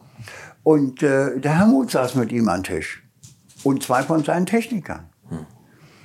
Dann hat er gesagt, was können wir machen? Und dann machte Herr Muth, entwickelte ein Konzept. Und das Konzept war auch schon mit einer gewissen Konzeptphilosophie. Und hier ging es nicht um Formen, sondern erstmal, was können wir gegenüber der japanischen, dem japanischen Wettbewerb gegenüber tun. Wir können uns auf das besinnen, was wir haben. Wir haben die Tradition, wir haben das Motorrad das 1917. Wir haben einen Motor, der auch Geschichte hat. Wir haben Qualität, wir haben Handarbeit, alleine die, die handlinierten Zierlinien am Tank und am Kotflügel. Da gab es äh, Damen aus Jugoslawien, die besonders geschickt waren, mit dem Schlepppinsel in zwei Linien zu ziehen. Eine dünne Linie parallel zu einer etwas dickeren Linie. Ja, das wurde händisch aufgemalt. Ja. Ja, Wahnsinn. Und da haben natürlich die Japaner schon gestaunt, nicht? Das, äh, sie waren in der Fertigung. Das lernte ich ja dann in meiner Japanzeit äh, kennen. Gut, da habe ich gesagt, äh, wir müssen dem Motorrad äh, einfach diese Qualität und wir müssen die Tradition nehmen und müssen sie in eine neuere Zeit bringen. Und ich habe gesagt, ein Motorrad braucht ein Gesicht. Ein Motorrad war früher von vorne war es, man sah den Lenker, man sah was Rundes, es war die Lampe und man sah das Vorderrad mit dem Kotflügel. Und rechts und links waren die dicken, warmen Fußrasten der Boxermotor bei einer BMW. Stimmt. Alles. Ja. Und habe gesagt, normalerweise, es braucht ein Gesicht. Aber und gerade die Linie beim, BM, beim, beim BMW-Motorrad durch den Boxermotor hat ja schon was ganz Charakteristisches. Ja. Dieser optisch tiefe Schwerpunkt, das hat ja schon was Besonderes. Ne? Ja. Und wissen Sie, dass man mit einem äh, BMW-Motorrad hervorragend Kurven fahren kann? Ja, ja, klar. Warum? Außer, außer bei zu starker Schräglage, dann, dann Naja, dann, auf, ne? dann, dann weiß man, äh, wo endet. Ne? Nein, weil die, weil die ist, ne? Kurbelwelle in der Mitte liegt, Ja. können Sie, ja, die Massen können über diesen Drehpunkt und deswegen können Sie mit einer BMW Walzer tanzen. In, in, in den Kurven. Äh, mit der R90S waren wir im Windkanal, mit der R100er ist ein Windkanal und äh, äh, hatten wir unsere Maschinen mitgenommen und dann sind wir elf Stunden Motorrad gefahren. Da hatten, haben wir die Versuchsfahrer von BMW, haben mir das Motorradfahren beigebracht. In den. Alpen rum. Ja. Haben wir Maserati gejagt und geschlagen. Äh, Und während, wenn Sie äh, die äh, Kurbelwelle in der Richtung haben, müssen Sie den ganzen Vierzylinder über diese Gegen Achse ankämpfen. drüber. Ne? Ne? Ja. Schwierig. Gut. Und da habe ich gesagt, das Motorrad braucht eine Zusammenhang, äh, der braucht einen Zusammenhang zwischen Front und dem Heck. Und diese Integration, also kein Tower, was ich ja schon erwähnt habe. Und dann entwickelte ich die sogenannte Flyline. Es gibt ja also eine Highline in den Städten und ich nannte das eine Flyline. Das heißt, die Integration, die formale Integration von Front über den Tank, Sitzbank bis zum Heck. Äh, Das war das eine. Das andere war, er kriegt den größeren Motor. Das war die äh, Forderung von Herrn Lutz, der von, äh, von General Motors Opel kam, ein begeisterter Honda-Fahrer, äh, Pilot war, hat einen Vierzylinder, die musste er ja aber da stehen lassen. Und beim BMW kam er und da gibt's auch eine sehr nette Geschichte. Äh, da gab es also nur 750 Kubik. Und da hat er gesagt, äh, geht gar nicht. Äh, wir brauchen äh, das Gleiche, was Honda hat äh, und, und Kawasaki etc. Also haben wir ihm 900 gegeben. Und äh, das nächste war äh, dann die Farbe. BMW Motorräder waren schwarz mit weißer Linie. Und ich wurde immer äh, schon bei der Entwicklung vom Vertrieb gesagt, Herr Muth, welche Farben haben wir? Und die haben mich also dermaßen immer genörgelt. Ich habe gesagt, bitte warten, erstmal das und dann die Farbe. Ja, wir wollen das bieten und weiter und weiter. Ich gesagt, auf jeden Fall grün wird's nicht. Aber es kam natürlich dann die Farbe. Da habe ich überlegt, schwarz haben wir, aber es geht nicht. Äh, Silber. Silber ist äh, eine Designfarbe, alle Modelle werden immer in Silber gemacht, damit man bei der Entscheidung nicht durch eine Farbe, die man mag oder nicht mag, beeinflusst wird. Mhm. Aber Silber ist so, man sagt ja den Silberstreifen am Horizont. Es ist für mich eine Zukunftsfarbe. Mhm. Wenn Sie also in, die, äh, in den Weltarm aufbrechen und Sie haben also eine schwarz gefärbte, schwarz angemalte äh, Rakete, wenn die oben ankommen, ist die Farbe weg und unten drunter haben sie das pure Metall. Nicht? das ist Silber. Dann habe ich gesagt, gut wäre eine Mischung zwischen Schwarz und Silber. Da bin ich zu Herr Bohl gefahren. Äh, das war damals der Lacklieferant. Später wurde Herr Bohl in die BASF eingegliedert. Und mit denen habe ich, äh, glaube ich, 14 Tage im Labor rumgemixt und, und, und, und versucht, bis wir auf eine besondere Farbgebung, also eine Farbmischung äh, äh, und auch wie sie lackiert wird und wie wir sie ineinander lasieren. Und dann gab es die sogenannte Silberrauch. Das war die durchgängige Maschine. Das heißt, die Maschine war von vorne Silber und ging dann in das Schwarz über. Das war also die, das Klassische verbunden mit dem Neuen. Ach, war das nicht irre aufwendig zu lackieren? Ja, natürlich. Schon. Das Motorrad war natürlich, haben wir einen Prototyp hingestellt, der wurde präsentiert, hm. ist auch im Buch hm. drin. Und äh, großer Applaus vom Vorstand. Und äh, dann äh, wurde das Motorrad am nächsten Tag dann denen präsentiert, die es nun fertigen müssen. Und dann kam ein Berliner Werksleiter und guckte sich da an und sagte, na, Mensch, muss da sein, was, was Schönes hingemacht, aber wer soll denn das bauen? na, ich sage, Sie. Ja, wie stellen Sie sich das vor? Na, ich sage, ganz einfach. Das können wir nicht machen. Wissen Sie, wie lackiert wird? Na, ich sage, kannst du mir schon vorstellen. Hm? ja, aber doch so nicht. Das sind ja Einzelstücke. Ich sage, so ist haben Sie sich gedacht. Ja, wie stellen Sie das vor? Ich sage, wissen Sie was? Wie finden Sie es? Mögen Sie es? Ja, fantastisch. Das dann machen wir. Ich sage, ich mache einen Vorschlag. Ich komme nach Berlin und ich rede mit Ihren ganzen Lackierern und wir nehmen uns ein paar Tage Zeit. Abgemacht. Gut, wurde ein Termin bestimmt. Dann bin ich mit dem Auto nach Berlin gefahren, aber Umweg über Würzburg zu Habol. Dort habe ich eingesammelt Feuerzeuge, Kugelschreiber, Mützchen, Kappen, T-Shirts, was man an Werbegaben hatte. Mit den Tüten kam ich an und äh, die Lackierer äh, waren also schon alle zusammen in der Cafeteria und dann kam Herr Muth. So, meine Herren, hier kommt der Meister, nicht? Der wird euch was erzählen. Nicht? Erzählt ihm auch mal was, nicht?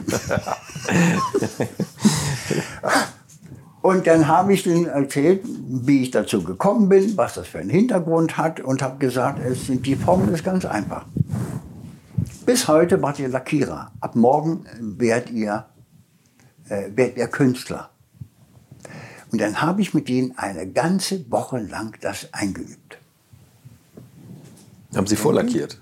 Wie man's, wie man's und da habe ich gesagt, die Gefahr war, wie sollen wir das hinkriegen, dass eigentlich die alle genauso aussieht. Da habe ich gesagt, es muss nicht genauso aussehen.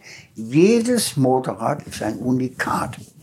Es ist unterschiedlich. Manchmal ist das Silber etwas höher, ja. Bloß die Übergänge müssen stimmen. Die Verläufe, es darf kein abrupter Übergang von Silber auf Schwarz geben. Mhm. Es muss ineinander sich hineinnebeln und so weiter. Dann äh, kam die Handlackierung äh, dazu, na, und das war ja nichts Neues, äh, äh etc. Und äh, so lief die ganze Sache an. Das Motorrad wurde vorgestellt im Jahr der Ölkrise. Hm. da stellte auch der, wurde der BMW 202i Turbo vorgestellt. Mit dem, mit dem spiegelverkehrten Schriftzug vorne. Ne? Ja. Das hat Herrn Lutz den Job gekostet. Hm. Weil in der, äh, in der, in, äh, auf der Autoschau in der IAA haben die Journalisten natürlich auf dieses Modell in der Ölkrise und sowas zeigt BMW. Aber die Kunden fanden es gut. Natürlich. Das ist der große Witz. Ne? Ja. ja. Und zugleich wurden die, äh, wurde die A90S, und da hieß es schon, ein Motorrad in den Zeiten, könnt ihr vergessen. Es wurden acht Stück geplant pro Tag. 80. Hm? 80. Ja, wurde es dann. Das Motorrad war überhaupt der Hammer. Äh, bis heute noch gilt es als das schönste Motorrad. Es ist mittlerweile eine Ikone. Und die Sammler weltweit pflegen und hegen es. Und ich muss es beurteilen in diesem Treffen. Äh, die haben sie nachlackiert, ob das so stimmt, etc. Äh, äh, hat Sinn gemacht und die Japaner kriegten einen riesen Respekt davor und äh, die Botschaften, ich hatte dann äh, die Gelegenheit, die Firma Suzuki äh, bei BMW äh, als Gastgeber zu haben. Es waren immer diese Gegenbesucher, nicht? Also Honda lud BMW ein, BMW die Honda ein, äh, Honda bei Kawasaki ähm, und so weiter und so weiter. Und äh, ich kriegte dann die Suzuki-Leute als Gastgeber, die sollte ich dann äh, praktisch als Gastgeber fungieren. Äh, die Erklärung war aber, kam ich später dahinter, das Management hat sich geschämt, die Amerikaner, die Japaner äh, in diese alten äh, Fabrikanlage, was BMW noch hatte. Wo oben, wenn als die Dinge aus der Spritzmaschine kamen, also zum Trocknen, ich war, rieselte oben äh, der Kalk und der Dreck runter, nicht? Also mit Nacharbeiten und so weiter. Und ich habe den Kann man froh sein, Japanern, dass BMW kein Fleischfabrikant war. ich habe, ja, ich habe, ich habe den, den Japaner verkauft, diese Enge und diese Handarbeit. This is European German BMW Tradition. Und so lernte ich die Firma Suzuki kennen. Und wir tauschten uns aus, äh, Mechis, und äh, es gab also Weihnachtsgrüße und Ostergrüße. Und als ich dann 79 BMW verließ, waren drei Wochen später, kriegte ich einen Anruf hier von der Münchner äh, Dependance, war der Importeur, ob ich Lust hätte zu einem Gespräch mit einem äh, Suzuki-Manager. Und so begann ich dann 1979 schon meine freiberufliche Zusammenarbeit für Suzuki, mit denen ich dann zehn Jahre lang für die gearbeitet habe. War alleine zehn Jahre lang in Japan. Ja, Hin Wahnsinn. und her geflogen. Ich bin 67 Mal hin und her geflogen. Mir gehörte eine, eine Tragfläche des Swissair. Ja, aber so circa, ne? Sie haben nach der R90S noch die, die äh, R100 Der gemacht, 100 ne? RS, das war die erste serienmäßig voll verkleidete Maschine. Das genau. Und das ist also jedem bekannt. Also ich, ich muss noch mal dazu sagen, ich habe es Ihnen eben auch schon gesagt, ich bin kein Motorradkenner und diese ganzen Typenkürzel. Aber mit dem Motorrad bin ich als dem Polizeimotorrad aufgewachsen. Ja. Das ist so das Ding, ne? voll verkleidet, hinten die Koffer Das dran. war aber die, das war das Schwestermodell. Es gab erstmal die R100 RS, das war die sportliche Maschine. Und dann gab es, äh, weil ich die äh, Verkleidung äh, modular ausgelegt hatte, weil ich wusste, da kommt noch was, konnten wir zwei Drittel von der RS übernehmen und für die Tourenversion wurden dann der Rest noch äh, Angebaut. umgeändert. War natürlich, weil die Verkleidung war eine modulare Verkleidung, die hatte sogar einen, einen, einen, einen, ähm, einen gewissen, einen ganz speziellen Namen, wurde in Norddeutschland gefertigt, war stinkteuer in der Fertigung. Und äh, da gab es, gab es auch etwas, was äh, meine Arbeiten sehr, ich will jetzt nicht Herr Trump und sich selber zu loben, aber das ist schon, gehört mit zum Design, was viele nicht wissen. Die denken, man Designer, der sitzt bloß da und macht hier bombastische Gemälde à la Colani. Und dann äh, äh, ist das getan. Nicht? Nicht? Und bevor er in den Pool springt und sich wieder was einfallen lässt, nein. Ein Designer ist ähm, ein hoch, äh, äh, wie soll ich das sagen, disziplinierter Beruf. Und es wird Kreativität verlangt. Äh, Sie müssen Kenntnisse haben von Materialien, von Herstellungsprozessen, von äh, Psychologie, alle diese Dinge. Also er ist an für sich ein äußerst verantwortlicher äh, Mann, der es fertig kriegt, bei aller sogenannten kreativen Freiheit diese Arbeit zugleich disziplinieren muss, dass man es auch fertigen kann. Und das noch es gibt gute hat, ne? Beispiele bei General Motors, besonders auch bei Firma Opel war ein äh, besonders gutes Beispiel, wo die Designer gemacht haben, was, was ihnen Spaß gemacht hat. Dann wurde es ihnen weggenommen von den Technikern. Als es dann vorgestellt wurde, haben die Designer sich gewundert, dass das das Modell ist, was sie gemacht haben. ne? Weil die Technik gewinnt. Weil sie können als Designer nicht erklären, ja, also wenn sie normal, sie haben, ein Designer hatte früher immer bloß das einzige Argument, ja, ich finde es schön. Und der andere sagte, das ist ja eine schöne Sache, aber wir müssen es bauen. Und da geht es nur so. Und wenn sie nicht in der Lage sind, Alternativen zu richten oder sagen wir kein Konzept haben, ein Kon wenn sie ein Konzept haben, äh, haben Sie die Möglichkeit, auf technische, fertigungstechnische, prozesstechnische äh, Bezogenheiten können Sie reagieren, ohne dass Sie das Konzept verlieren. Wenn Sie nur einen Entwurf machen und bestehen darauf, können Sie es vergessen. Der Techniker kann jedes belegen. Der kann sagen, warum dieses Material, warum dieser Knick, warum diese Öffnung, warum diese Winkel. Ein Designer kann das nicht. Aber Sie haben es trotzdem manchmal geschafft. Nein, ein Designer muss davon Kenntnis haben. Ja, genau. Und er muss sich disziplinieren. Alles, was er macht, muss, der Amerikaner hat einen Begriff davon, feasible, äh, die Möglichmachung. Aber, aber ich meine, nee, aber ich meine, Sie haben, Sie haben teilweise Einzelentwürfe, wo Sie nur eine, einen Vorschlag gemacht haben, durchgedrückt. Und ich spreche da auf eine Sache an, die, ich, die, die mir gut gefallen hat, mit den Instrumenten, die mit den, mit den roten, mit den roten Zeigern, die so, so Flugcockpit-mäßig ausgesehen haben. Ach ja.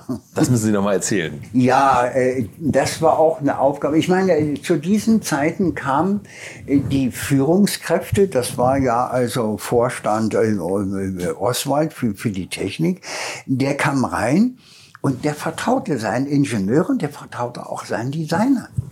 Und er schwärmte offiziell von ihnen. Für ihn waren das seine Leute und zwar die Besten.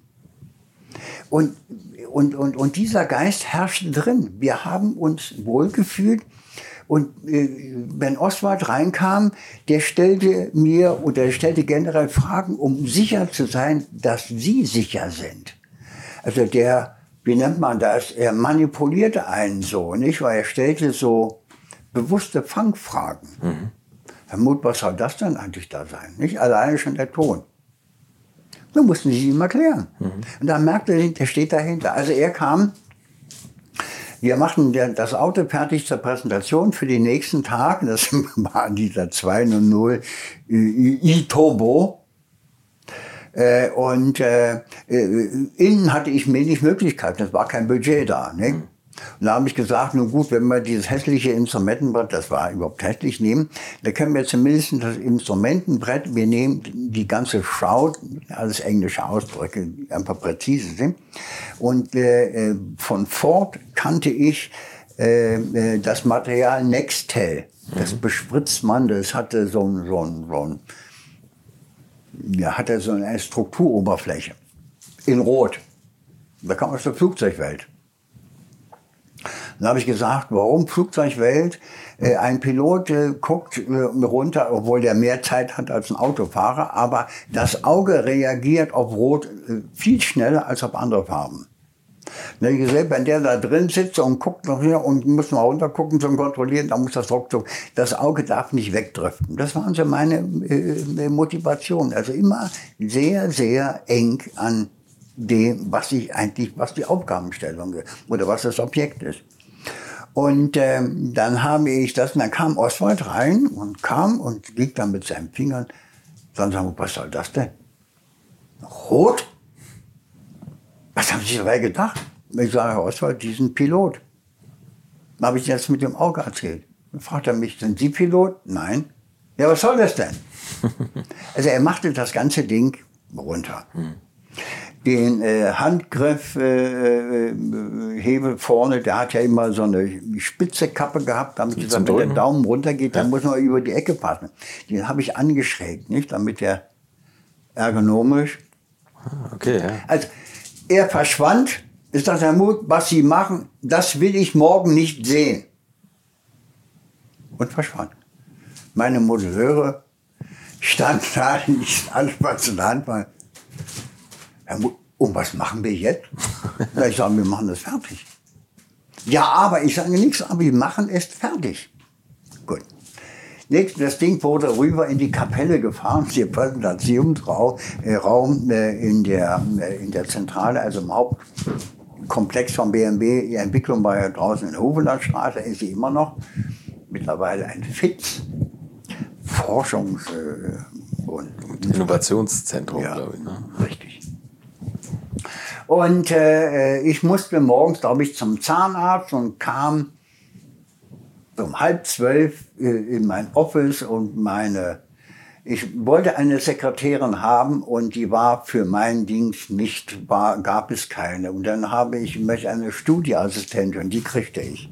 War praktisch eine Sekretärin. Ne? Herr Muth, Sie müssen sofort in die Kapelle. Ich möchte euch noch meinen Partner dieser Folge vorstellen und das ist die Firma Kali. Und die machen etwas, wovon ich lange geträumt habe, nämlich immer, wenn ich mal wieder große Rechnungen für kleine Arbeiten am Auto präsentiert bekommen habe. Ich erinnere mich da an meinen Wunsch, bei einem früheren Fahrzeug einige Programmierungen wie Blinkerbestätigung beim Abschließen und so weiter ändern zu lassen.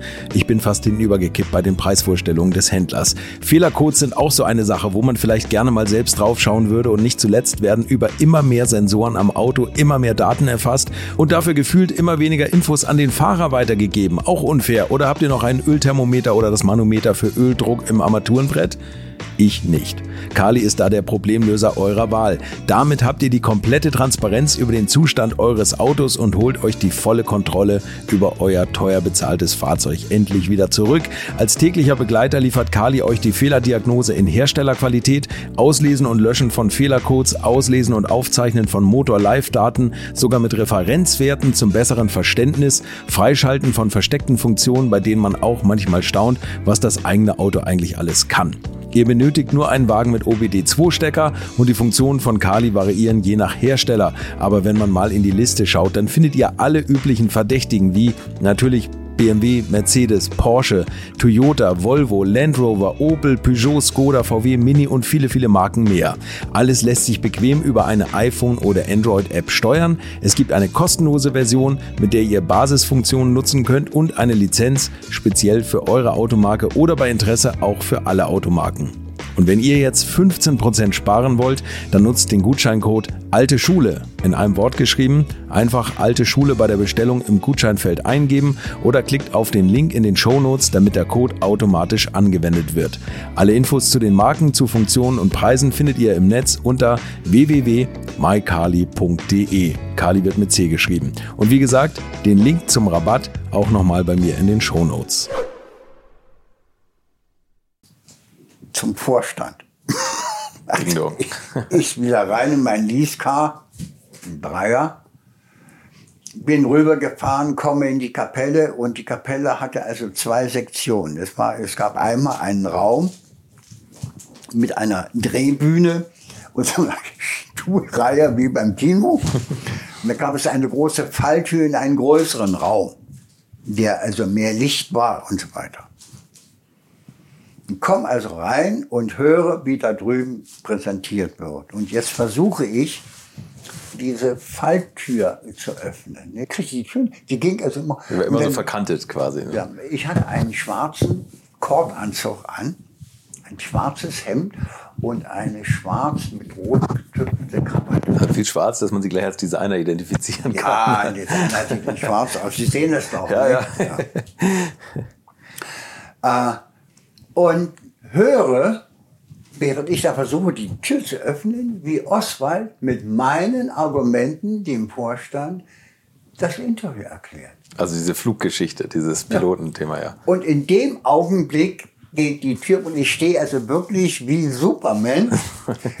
Beiden Händen diese Flanken äh, in Dings und, und dreht sich um, sagt er, so meine Herren, und da sehen Sie ihn. Das ist Herr Mut.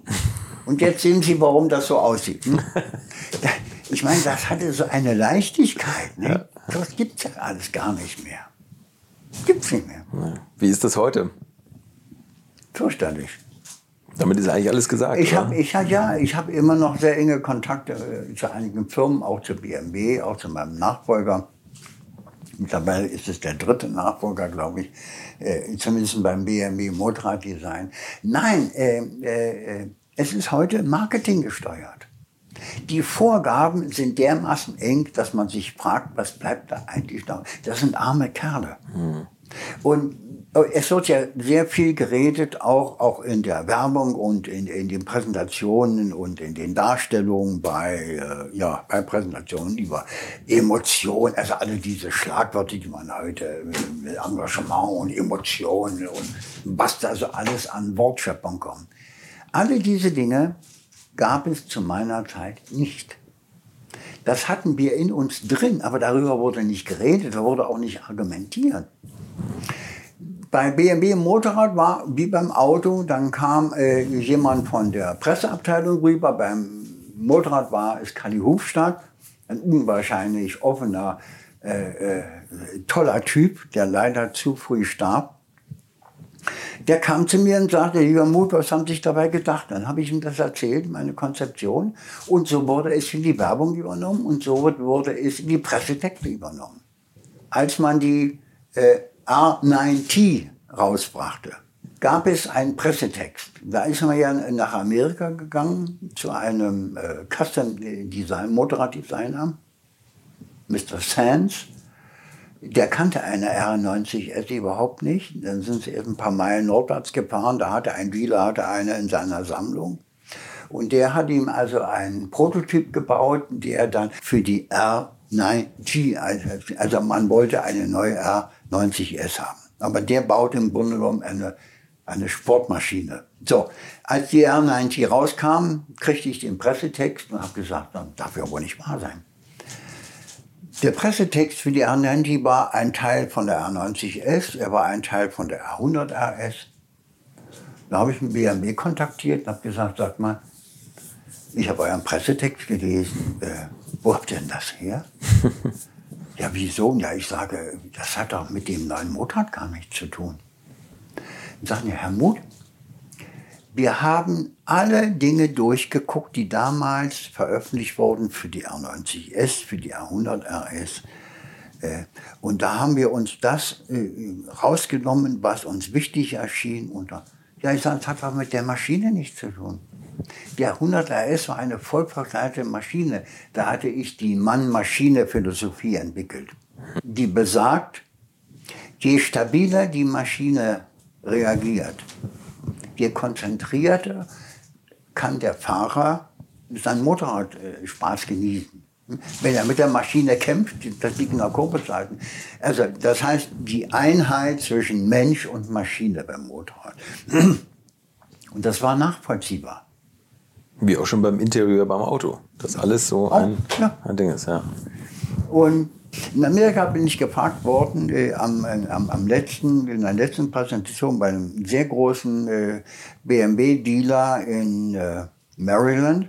Da sagte mir, äh, Hans, was ist eigentlich die Erklärung, dass es in den 70er Jahren BMW-Motorräder waren, die ganz eindeutig nachvollziehbare Botschaften hatten? Das waren pure Motorräder. Da habe ich kurz nachgedacht und habe gesagt, äh, es gibt an für sich eine ganze Menge Erklärungen dafür. Aber eine scheint mir ganz signifikant zu sein, das ist die, dass in den 70er Jahren gab bei allen meinen Projekten, auch im Interieur, nie eine Marketingvorgabe. Die ganzen Konzepte habe ich von der Designmäßig entwickelt mit, und mit der, in der Zusammenarbeit mit der Technik, die es ja letztendlich dann entwickeln mussten, übernommen. Und wir haben fantastische Dinge gebaut. Wir haben nie darüber geredet, über diese ganzen Argumente, die wurden dann mit dem Produkt letztendlich empfunden. Und heutzutage müssen sie alles erklären. Mhm. Jedes Produkt wird ja erklärt. Aber Warum? es steht ja auch jedes Produkt inzwischen für alles. Was, was sind denn heute Vorgaben vom Marketing? Oder für wen werden heute Autos gebaut? Wenn man jetzt mal von Deutschland absieht. Also das ist ja nicht mehr, der Weltmarkt äh, ist ja eher asiatisch geprägt jetzt wahrscheinlich. Ne? Ja, das hat sich natürlich für die Presse, hat sich das so langsam eingewirkt, dass der Richtmarkt äh, China hat. Also diese Dinge würde ich mal nicht als Hauptfaktor bezeichnen. Natürlich sieht man, wo sind die großen Märkte. Aber das Argument erteilen, wir bauen es für China, würde ja bedeuten, was der Chinese erwartet. Hm. Und dann gucke ich mir mal, da muss man sich mal angucken, wer fährt denn in China eigentlich Auto? Und was fahren die? Die fahren ja nicht alle Mercedes und alle BMW. Die fahren Japaner, die fahren eingebautes, was wir gar nicht kennen. Hm. Die haben einen ganz anderen Bezug zum Auto. Für die ist das Auto hauptsächlich auch in Japan erstmal ein, ja, es ist ein Transportmittel. Sie können sich in Japan kein Auto kaufen, wenn Sie keine Garage nachweisen. Mhm. Kriegen Sie keins. Mhm. Oder Sie kaufen sich so ein Kekan, die können Sie im Haus unterbringen. ja, Sie sehen doch aus. Nicht? Ja. Nein, also alle diese Dinge, das sind so, das sind so Argumente, die werden so als, das sind so Feigenblattmanöver. Mhm. Äh, erstens ist Follow the Leader. Deswegen sind alle gleich an. Mhm. Es gibt Autos, die Vorbild sind. Es war mal Mercedes, dann war es mal BMW, dann wurde es Audi. Alleine die Hex mit BMW hatte immer Schwierigkeiten mit Hex. Immer. Das ist mir auch schon mal aufgefallen. Bis heute. Ja, als, als, der Dreier rauskam, zu meiner Zeit, für den ich dann das Topo-Layout äh, äh übernommen habe, der ging sofort in Serie über ging die Presse, ähm, das Heck war im Grunde genommen blank, es war praktisch gar nichts, BMW-Logo war oben drauf und dann gab es diese Heckleuchten und, und die Automotoren zog über dieses Heck her. Da gab es also Nachtsitzungen, was wir tun. Und Monsieur Brack hatte also eine harte Zeit und seine Lösung war, äh, es kam ein schwarzes Kunststoffhändel mit lauter Rippen drin, also konvexe Rippen. Ja. Und das kam in diese nackte Blende hinein. Worauf Automotor und Sport, als das Auto dann wieder vorgestellt wurde, BMW, Komma, warum nicht gleich so? ja? Und dann fing Marketing an. Die kamen ja auch zum Auto, die kamen, äh, ich weiß noch, als wir den Siebener neu bauten, wollte, wollten wir in die Ferien und äh, am letzten Tag kam Hofmeister rein und erzählte uns allen äh, auf Wiedersehen und passt auf euch auf und macht keine Dummheiten. und dann sagte er, Sie Mut und zwei Modelleure, Sie, für Sie gilt das nicht, Sie bleiben hier. Wir bauten den Siebener Interieur. Ich kam nach Hause, die Koffer standen schon alle da und ich erzählte dieser mutigen Frau, die kein Stadtschreiber, sondern Designer geheiratet hat, dass der Urlaub äh, in Bayern stattfindet. Und dann äh, am nächsten Tag bin ich rein und da war also die Sitzkiste, ist im Grunde genommen das Auto, nicht? also so, so als Gestell, aber innen drin wird das dann ausgebaut. Außen ist nichts. Mhm. Es hat eine Motorhaube und hat hinten ein Dach drüber. Herr Hofmeister saß mit einem Hut und einem Schal und einem Murmelnboots im Sommer. Der hatte nur so. Außen auf dem Küchenstuhl und sagte, Mut, setzen Sie sich rein, nehmen Sie Ihren Stift und denken Sie. Dann saß ich nun da innen drin. Man kann es ja nicht filmen, aber hm? und guckte mir das Instrument mal an. Oh Gott, ich hatte ja nun mein, mein Vorbild war ja sowieso das Coupé, ne? ein anderes Auto. Ne? Ja. Und er hat ja auch eine andere Klientel, muss ja ein bisschen mehr. Und äh, fing dann an, wir hatten zwei Modelleure, die das dann umsetzen. Nicht? Die sägten mit irgendwelchen Dingen und hämmerten da rum. Und er saß da auf dem Küchenstuhl. Und das haben wir vier Wochen lang gemacht. Ja, also haben Sie quasi unter, unter, unter Aufsicht designt ja, und ja. dann wurde das auch gleich umgesetzt von den Modeleuren kannte aber ein Auto von der Pike auf. Aha. Der ging an die großen Boards, wo die 1 zu 1 Zeichen, die technischen Layout-Zeichnungen drauf waren und, und sprach mit denen und sagte, was haben Sie sich denn da vorgestellt? Hier kriegen Sie ja die Füße nicht runter. Die hatten einen Getriebetunnel gemacht, der so breit war, äh, damit sie ihre, wer weiß was, unterbringen, aber sie kriegten die Füße nicht ins Gaspedal. Ne? Und die, da, da lernte ich den Hofmeister kennen. Okay. Und äh, irgendwann kam der Tag, wo man ja dann so sicher wird und dann wird man ja auch ein bisschen spaßiger, nicht? wie man ja generell so ist. Und dann dachte ich, lass mal, Hofmeister, können Sie sich eigentlich vorstellen, dass das bei Mercedes auch so gearbeitet wird? Und dann sagte er, nee, aber so sieht es ja auch aus. Für den war was dieser Treiben eventuell mit ganz anderen Ausrüstung. Ne? So. so, als dann die Ferien zu Ende waren, gingen die Türen morgens auf und dann kamen die Herren rein, ja, hier also mit Akten unterm Arm. Ne? Und dann sagte der Hofmeister, das war ja einfach gut, und sagte, das können Sie direkt weglegen, das Auto ist fertig. und bei einer Sitzung, die dann anschließend mal kam, kam dann so, was denn Marketing noch fand, zwei Zigarettenanzünder. Worauf Hofmeister sagte, im Auto rauchen wir nicht. das war noch dieses Alt gegen Neu. Ja? ja, ja. Äh, äh, wir konnten diese Typen nicht ausstehen, die ja nur kamen und uns Dinge erzählten, die also Motorrad Honda oder Kawasaki nur plötzlich gemacht hatten. Mhm. Als wir dann ab und zu mal technisch gesehen Dinge dann nachzogen und das dann präsentierten, hieß es, Nee, aber ähm, äh, bei so einer Maschine geht man wieder auf ähm, äh, nur eine Bremsscheibe. Ne? Also, Sie konnten, die ging ja immer nur das, was gebracht wurde, brachten sie uns. Und wenn es wir brachten, war es aber nicht richtig, weil die anderen schon wieder was anderes brachten. Also dieses ganze Marketinggedöns und der liebe Mitchell, das war ja der Vicepräsident Design, für mich eine schillernde Figur. Er war ein absoluter Motorradfan. Er kaufte sich lauter Motorräder und bauten die nach einer Zeit lang um und, ließ sich auch dann äh, seine Kostüme entsprechend schneidern. Das war eine ganz schillernde Figur. Ich lernte ihn kennen auf dem Pariser Autosalon, als ich noch im Interieur arbeitete. Äh, äh, kennen und mein Schwager, der Bruder meiner Frau, den habe ich war einer meiner Zauberlehrlinge, sprich, die habe ich also als Designer erzogen, auch wie meinen jüngsten Sohn. Mhm.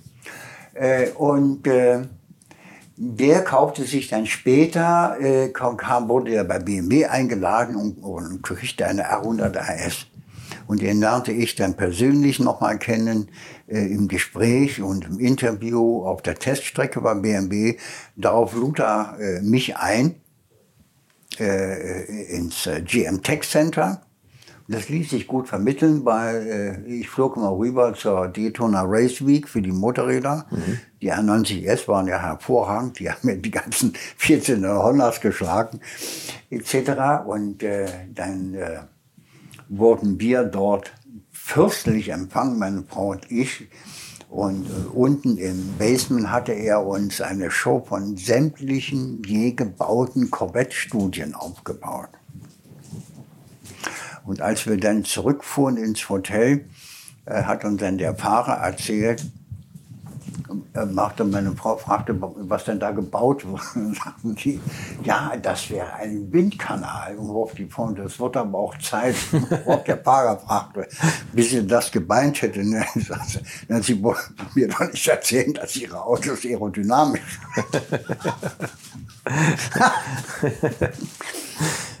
Und wenn ich mir das äh, so retrospektiv angucke, mhm. dann frage ich mich, was man einfach fertiggebracht hat, was man dargestellt hat, was man verteidigt hat, was man präsentiert hat, was man überzeugt hat, was man beeinflusst hat.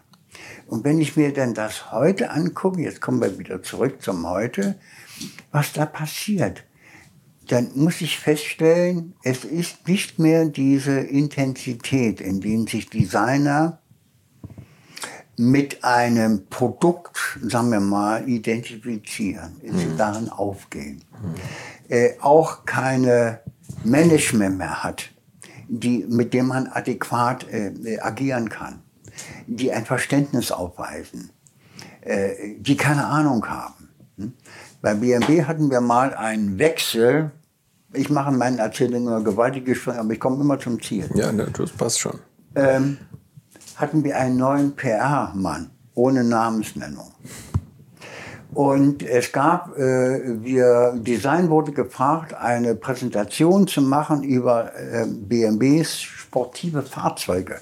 Darunter war auch der Formel-2-Wagen. Wir haben das also aufgebaut.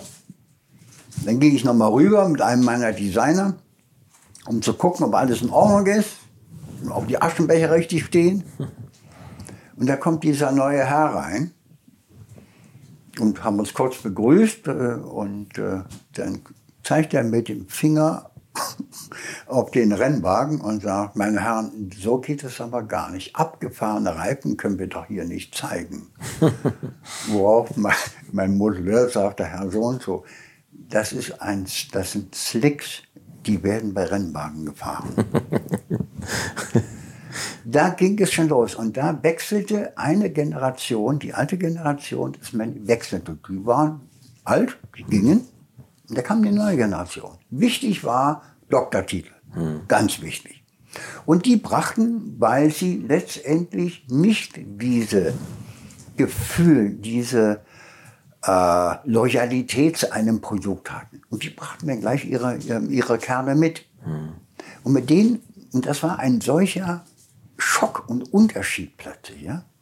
Als ich die R45 gemacht hatte, R65 und 45, ein neuer Tank, schlanker, weniger drin, aber es ist ein anderes Motorrad, kleiner. Also müsste ich ein bisschen straffer sein, ein bisschen jugendlicher sozusagen. Da hatte ich in dem Tank unten so ein, so ein Zickzack drin, weil sich der Tank nach innen verjüngt. Da kommt er zu mir und sagt, das kann man nicht zeigen. Das ist ja eine Karikatur. da, da merkte ich schon, wo ist man hier eigentlich gelandet? Nicht? Mhm. Und heutzutage ist es so, ja, und den, äh, gebrochen hat es bei mir dann mit BMW, als ich plötzlich äh, Besuch bekam von Marketing äh, mit zwei schwarz gekleideten Herren, erwiesen sich von einer Schweizer Werbeagentur, mit zwei großen schwarzen Mappen, war ein schwarzer Tag. Und die wurden geöffnet und ich fragte dann, ich war also Master of the Universe, war Coverboy, überall auf dem Titelblatt drauf und Mut hier, Mut da. und da waren also Entwürfe drin, BMW im Easy Rider Look, ne? Also mit Sissy Bar und so weiter. Und ich guckte mir das Ding und dann habe ich gesagt, der Herr Sohn, dann muss ich mir das wirklich angucken. Und die Herren, die Schweizer guckten immer so recht an. Ne? Ich sagte, Herr, Herr äh, Rademacher, das war der neue äh, Chef äh, für äh, die Vorstand Technik, äh, besteht darauf äh, und dringt darauf, ich soll mir das genau angucken. Weil das wäre die Zukunft. Und da habe ich mir das angeguckt und habe gesagt, also meine Herren, ich habe ja keine, ich, ich sehe ja gar keine Veranlassung. Es gibt kein Projekt. Und ich sage, wir werden nicht das machen, was Harley Davidson macht. Ja, aber es gibt ja letztendlich einen USA-Markt. Ja, ich sage alleine, wie wollen Sie Ihre Beine nach vorne strecken, wollen Sie nicht über die Zylinder? Da können Sie ja die Waden verbrennen. Äh, und dann war der so beharrlich, dass er sagt, er besteht drauf. Und dann habe ich gesagt, wissen Sie was, Herr Dr. Ademacher, Götz von Berlichen. Und das haben wir weiter berichtet. Hm. Und dann kriegte ich eine Einladung zu einem Gespräch in Personalabteilung und dann ähm, ging das hoch bis zum Personalchef. Nicht? Und dann wurde etwas gedreht und gedrechselt und mir angeheftet. Ne?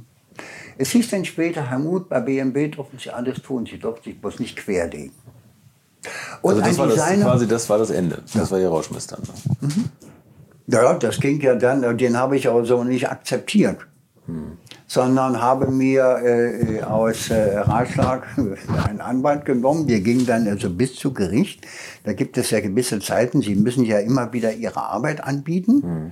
Und dann hatte ich äh, auf ein Gespräch mit Herrn von Kuhnheim gedrungen und äh, das fand auch statt. Und Herr von Kuhnheim begrüßte mich, wurde im Werkschutz hochgeführt. Also der Vorstandsvorsitzende. Ja. Den Vierzylinder fährt man ganz nach oben, oder? Ja, da fährt man ganz nach oben. Und Herr von Kuhnheim begrüße mich, äh, lieber Herr Muth. Sie wissen, dass ich Sie sehr schätze, was Sie für unser Haus tun und getan haben. Aber ich kann einen Beschluss eines Vorstandsmitgliedes nicht rückgängig machen. Aber wir werden für Sie sorgen. Warten Sie da immer noch drauf? Nein, Nein dann bin ich wieder zurück mit meinem Anwalt, dem habe ich erzählt. Und er sagte, Herr Muth, wir haben jetzt 14 Tage Zeit hm. zu warten. Aber ich rate Ihnen, nach anderthalb Wochen werden wir aktiv. Das haben wir getan. kriegten dann sehr schnell eine Einladung hier äh, Münchner Gericht. Und dann war die zusammen, BMW kam an mit vier Herren. Ich war da mit meinem Anwalt. Und äh, dann erzählten also die Herren, äh, ich wurde angeschuldigt, äh, Teile aus BMW äh, mitgenommen zu haben, um mir, das muss man sich mal überlegen, äh, äh, in Eigendings äh, Geländemaschinen zu bauen. Und dann habe ich wohl mich zu meinem Anwalt gebeugt und wohl mich darüber wohl sehr amüsiert. Und der Richter hat das gesehen und da hat er gesagt, darf ich Sie mal unterbrechen, ich würde gerne Herrn Mutmann dazu hören. Und dann hat Herr Mut gesagt, äh, äh, ich kann das überhaupt nicht verstehen. Ich sah gestern noch Coverboy und heute in der Anklage als Dieb. Und dann äh, wurde also die Sitzung unterbrochen, ob man sich nicht einigen könnte. Dann hat mich mein Anwalt äh, weggeschickt, ich soll mir irgendwie einen Kaffee kaufen oder was. Und da kam ich wieder zurück, wurde rangebingt und gesagt, äh, BMW würde das wieder zurücknehmen, ich könnte äh, wieder. Und da habe ich gesagt, für mich, nein. Hm. Ja, da wurde über Abfindung gesprochen. Da habe ich gesagt, ich habe auch eine eigene R100 AS mit Speziallackierung. Die gehört in mein Paket noch mit hinein. Wurde mir auch genehmigt. Und das war's. Ich habe dann die Herren vom BMW wiedergesehen, drei Jahre später wurde ich von der Motorpresse aufgefordert, für die Wahl des Motorrad des Jahres in der Stuttgarter Liederhalle äh, die Begrüßungsrede zu halten. Mhm. Da saßen alle meine Herren. Und äh, dann habe ich für BMW nochmal äh, Anfang der 2000er Jahre nochmal ein Motorraddesign, äh, Freiberufler. Tatsächlich. Mhm. Und äh, dann gab es ja den Festakt 90 Jahre Motorrad wo ich dann äh, dem Vorstand, der mir dann den Gnadenschuss, den, den Rausschuss versetzt, das war Vorstand Safa, den habe ich kaum erkannt. Und jemand erstellt, das ist Herr Dr. Safa. Ich sage, aber wir kennen uns doch. Ja, sagt er, wie geht's Ihnen denn? Und Herrn Rademacher, der mir ja letztendlich die Ding, den traf ich auf einem Zwischenstopp in Hongkong. Aber ich flog First Class. Und er kam aus der Business Class raus und habe gesagt, das ist doch der Rademacher. Ich durfte in der Maschine drin sitzen. Bam. Und als sie wieder einstiegen, kam der Rademacher. Herr Mutt, was machen Sie denn hier? Er sagt, das frage ich Sie auch. Kurz unterhalten, er verschwand dann hinten in der Business Class. Ne? Das ist schön zu sagen, toller Satz. Solche Sachen genießt man in der Business Class. Ja. Als Sie damals das, das BMW, das Turbo Coupé, ja. den Innenraum entworfen haben, hätten Sie, wenn Sie das heutige Auto-Innenraumdesign sehen, gerne Touchscreens gehabt? Nein. Was halten Sie davon? Also das ist ja. Ja, also ich halte es generell, es ist ja auch so etwas, das ist eben der Marketing-Einfluss. Ja. Mhm. heute ist ja wichtig, wenn Sie Auto gucken, Connectivity. Mhm. Ja, Donnerschlag. Sitze ich in der Telefonzelle oder sitze ich im Auto? Wir dürfen kein Handy in der Hand halten, um zu telefonieren, obwohl, das habe ich am Ohr, habe meine Augen auf der Straße, habe eine Hand am Lenkrad. Mhm. Die neuen Autos haben eine Screen. Beim Tesla ist es ein solches Tablett. Ja. ja. Und da soll man das bedienen, um das zu bedienen. Und dann sitzt man dem Auto und ein Touchscreen müssen Sie erstmal hingucken und jeder hat nicht Augen wie ein Adler. Und jetzt soll ich mich auch noch vorbeugen, um das zu bedienen. Alleine, was ich hier in Sekunden da verlauche. Und dann, und ich darf nicht telefonieren, aber ich darf diese Screens wahrnehmen. Was ist denn das für ein Irrsinn? Ich möchte doch, wozu kauft man sich ein Auto? Oder wer kauft sich ein Auto heutzutage? Sagen wir, mittleres Angestellte Management den Fünfer fahren. Und die kaufen sich ja nicht das Standardmodell, sondern das wird ja ausgesucht. Und da muss ja alles drin sein, was irgendwie sportiv ist. Und ich will das doch spüren. Aber eben, und jetzt geht es wieder in die heutige Zeit rüber. Im Grunde genommen brauchen wir in Zukunft nur noch die beiden Finger. Und eine Hand, die es hält. Hm? Wir benutzen unsere Hände nicht mehr. Und wir verlieren das Gefühl für sagen wir mal, für, für Schalter, für Dinge, um nachvollziehen, was passiert eigentlich. Aber das interessiert uns doch an einem Auto. Früher konnte man an einem Auto ja noch rumfummeln. Heute machen sie die Motorhaube auf und wenn sie reingucken, ist die wundervoll designt mit Plastik oben drüber. Das ist eine Botschaft. Mach sofort die Haube wieder zu, die hast du nicht zu suchen. Es gab mal bei Mercedes hatte einen Auftritt auf dem Genfer Autosalon, das muss ich Ihnen noch erzählen, äh, und die zeigten die neue S-Klasse. Und die neue S-Klasse hatte Motoren, die also oben hervorragend sauber verkleidet waren. Der ganze Motorraum war voll.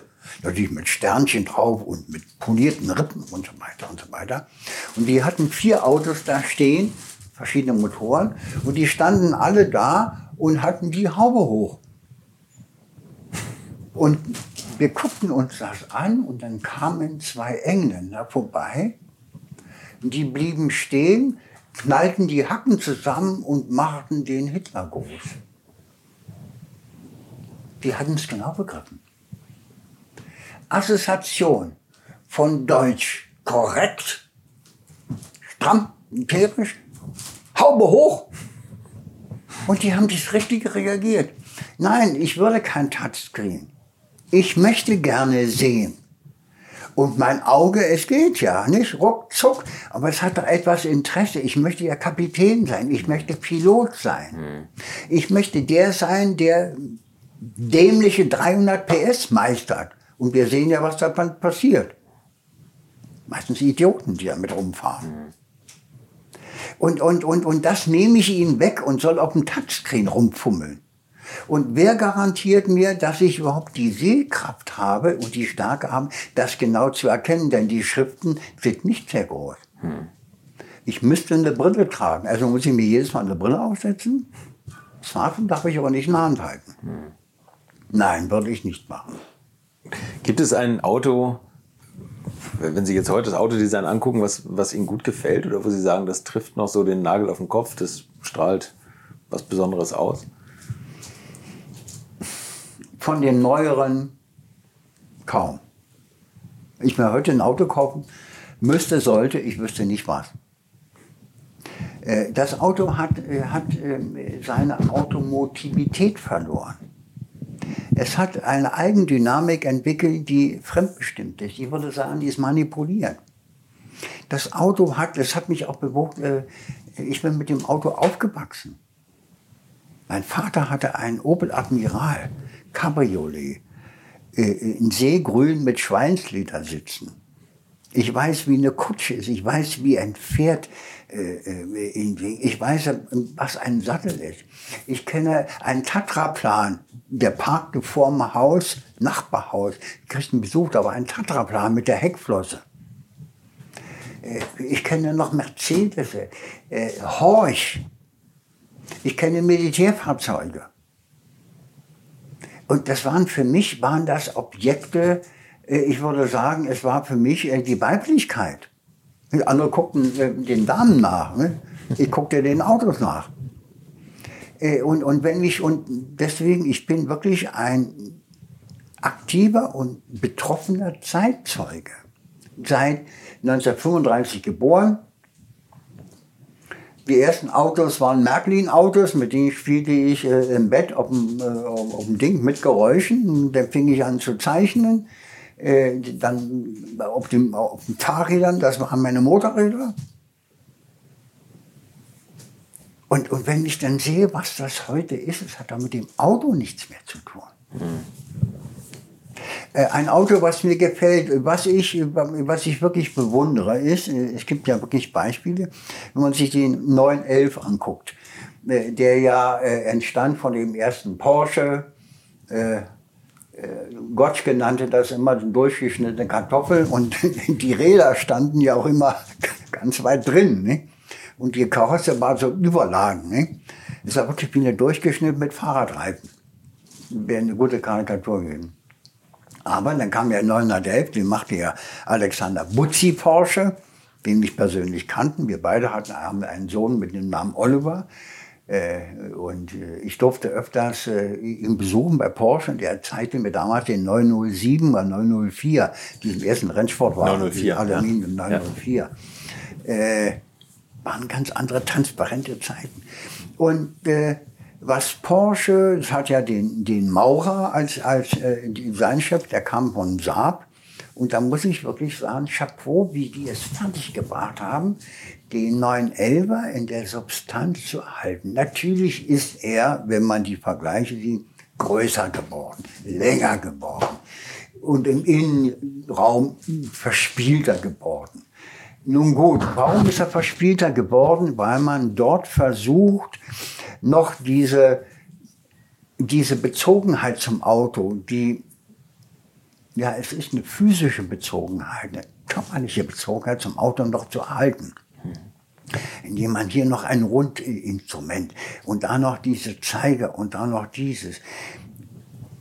Wirklich, wenn ich im Flugzeug sitze und, und mache mich fertig für den Flug und mache meinen Checken, gehe über alle diese Toggle-Switches, tick, tick, tick, nicht wahr? Und dann, okay, oder wie heißt das, nicht wahr? Roger, nicht funktioniert alles.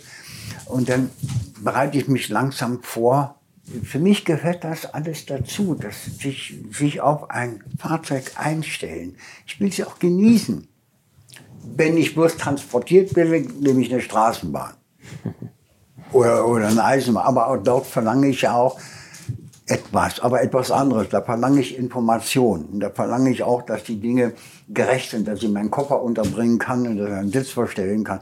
Eine, eine, eine, andere, eine andere Qualität. Aber von dem Auto, das ist heute nicht mehr. Porsche finde ich wirklich gut.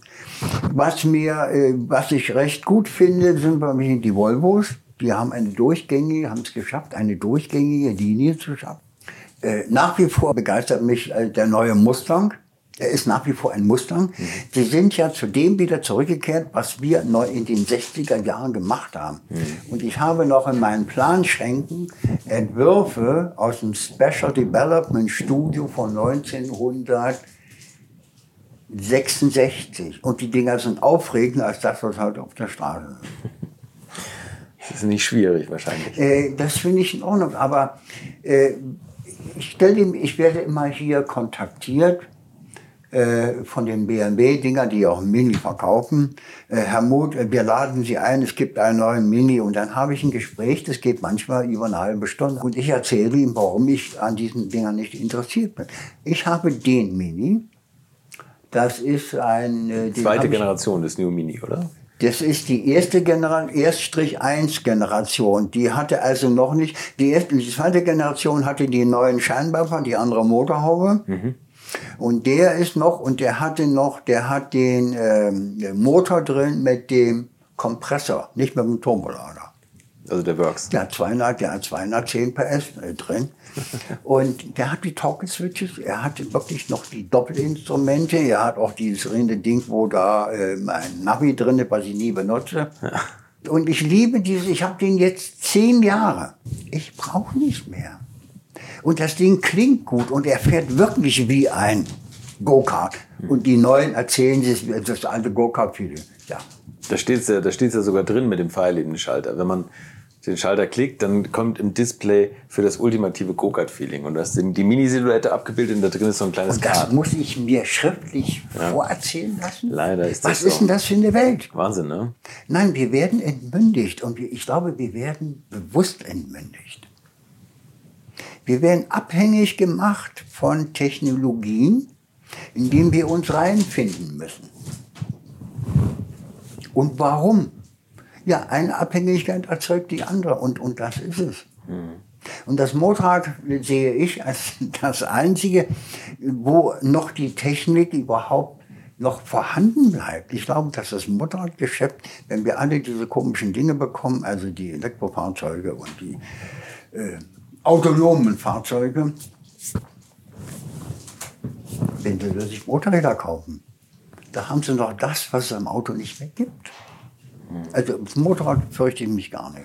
Jetzt erzählen Sie noch mal, äh, jetzt reden wir noch mal das Buch, was man kaufen muss. Wir haben es ein paar Mal angesprochen. Design macht Mut von Hans Amut. Mhm. Da steht Ihr Werdegang drauf. Und was ich Soll toll finde, ist, dass Sie, dass Sie mit, mit 85 Jahren noch, noch ein weiteres Buchprojekt jetzt angehen. Da freuen wir uns ganz besonders drauf. Es gibt im Leben gibt es drei Stufen. Es gibt die Jugend, das Mittelalter und das Alter. In der Jugend lernt man, man nimmt auf und man lernt. Im mittleren Alter setzt man es um. Und zum Schluss gibt man das, was man gelernt hat, weiter. Und in der Phase bin ich. Wenn ich sie so erlebe, würde ich sagen, sie sind eher in der mittleren Phase. Ich meine, nach dem, was heute alles passiert, diese Unwissenheit, dieses, ähm, dieses blinde Folgen äh, äh, an, an Vorgaben, Vorgaben, die an irgendwas aufgehängt ist, äh, sind. Und dem, dann frage ich die Designer, ich habe nach wie vor noch Zauberlehrlinge, die immer zu mir kommen. Und dann äh, in zwei Tagen äh, machen wir hier äh, Skizzenkurse, kreatives Skizzieren. Mhm. Und dem bringe ich bei, worauf es ankommt. Dass man nicht nur Linien zeichnet, sondern dass man äh, die Körper äh, innerlich mitfühlen muss, ja, wie sich das gestaltet. Was will ich ausdrücken? Was ist Pflicht und was ist Kür? Äh, und daran merke ich, was da eigentlich passiert. Jeder sitzt vor seinem verdammten Tablett, ja, und da lässt sich ja wer weiß was machen. Und wenn Sie hingehen waren, erzählen Sie mir mal, wie, wie soll denn der Schnitt verlaufen? Welcher Schnitt? Naja, also der Schnitt hier rüber. Aha. Warum? Ja, da werden also im Fußbereich werden die Karossen eingezogen zu irgendwelchen Mulden. Und, und, und dann ist die Frage, ja, was soll das? Ja, ich find's geil. Ja, also ich habe da unten meine Füße, außerdem ist ein Rad da, was sich bewegen will. und, und, ich finde es wichtig, dass, die, äh, dass ein Designer muss kritisch sein. Er muss kritisch konstruktiv sein. Es gibt Formeln, die ich entwickelt habe und die ich angewandt habe und bis heute anwende. Äh, das sind die vier Cs. Kreativ, konzeptionell, konstruktiv und konsequent. Wenn Sie von dem vier Cs eins wegnehmen, geht es in die Hose. Hm. Und ich glaube, da ist es wichtig, wenn man das heutzutage liest, kommt dieser Aha-Effekt. Also die Rezensionen, die ich bekommen habe, die sind erstaunlich. Interessant ist auch, die fangen alle mit der Autobiografie hinten an.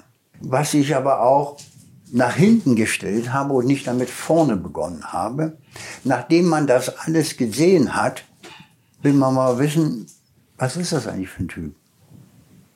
Und da kann man sehen, wie die Entwicklung stattgefunden hat. Mhm. Da kann man sehen, dass man sehr viel ähm, selber inszenieren muss. Dass man Verantwortung übernehmen muss für sich und für das, was man tut. Und dass man dahinter steht. Und dass man es verteidigen, dass man evaluieren muss, wenn man es einem Management präsentiert, was sind das für Typen?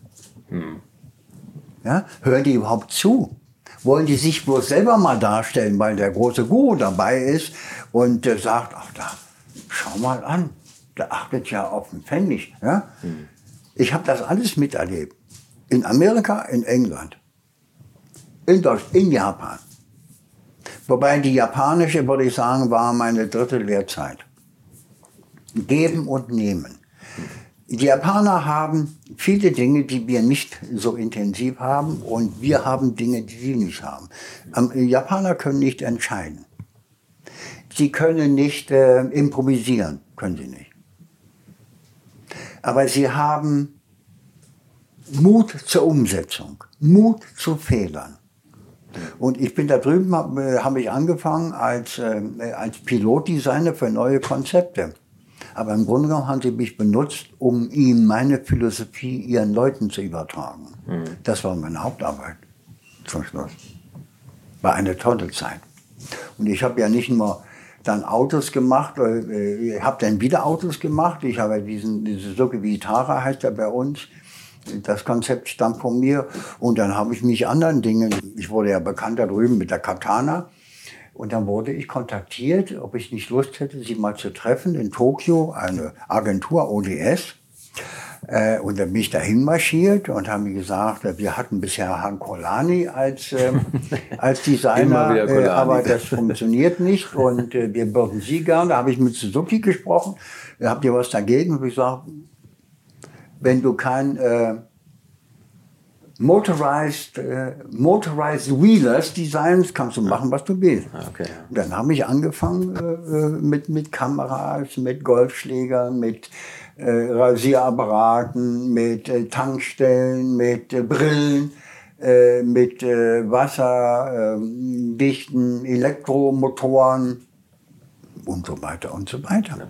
Und, und es macht Spaß, weil wenn Sie einmal, wenn Sie ein Objekt wie ein Auto und ein Motorrad, können Sie alles. Wir müssen zur letzten Frage kommen. Mhm. Und zwar äh, frage ich das jeden, wenn das, äh, nun haben wir alle Benzin im Blut, wenn der Sprit ausgehen sollte mhm. und die Erdölreserven erschöpft sind mhm. und jeder kriegt sein letztes 50 Liter Fass mit Sprit auf den Hof gerollt. In welchem Fahrzeug, sage ich jetzt bei Ihnen, und auf welcher Strecke verfahren Sie es? Welche Strecke? Ja. Ja, bestimmt nicht Autobahn. Davon gehe ich aus.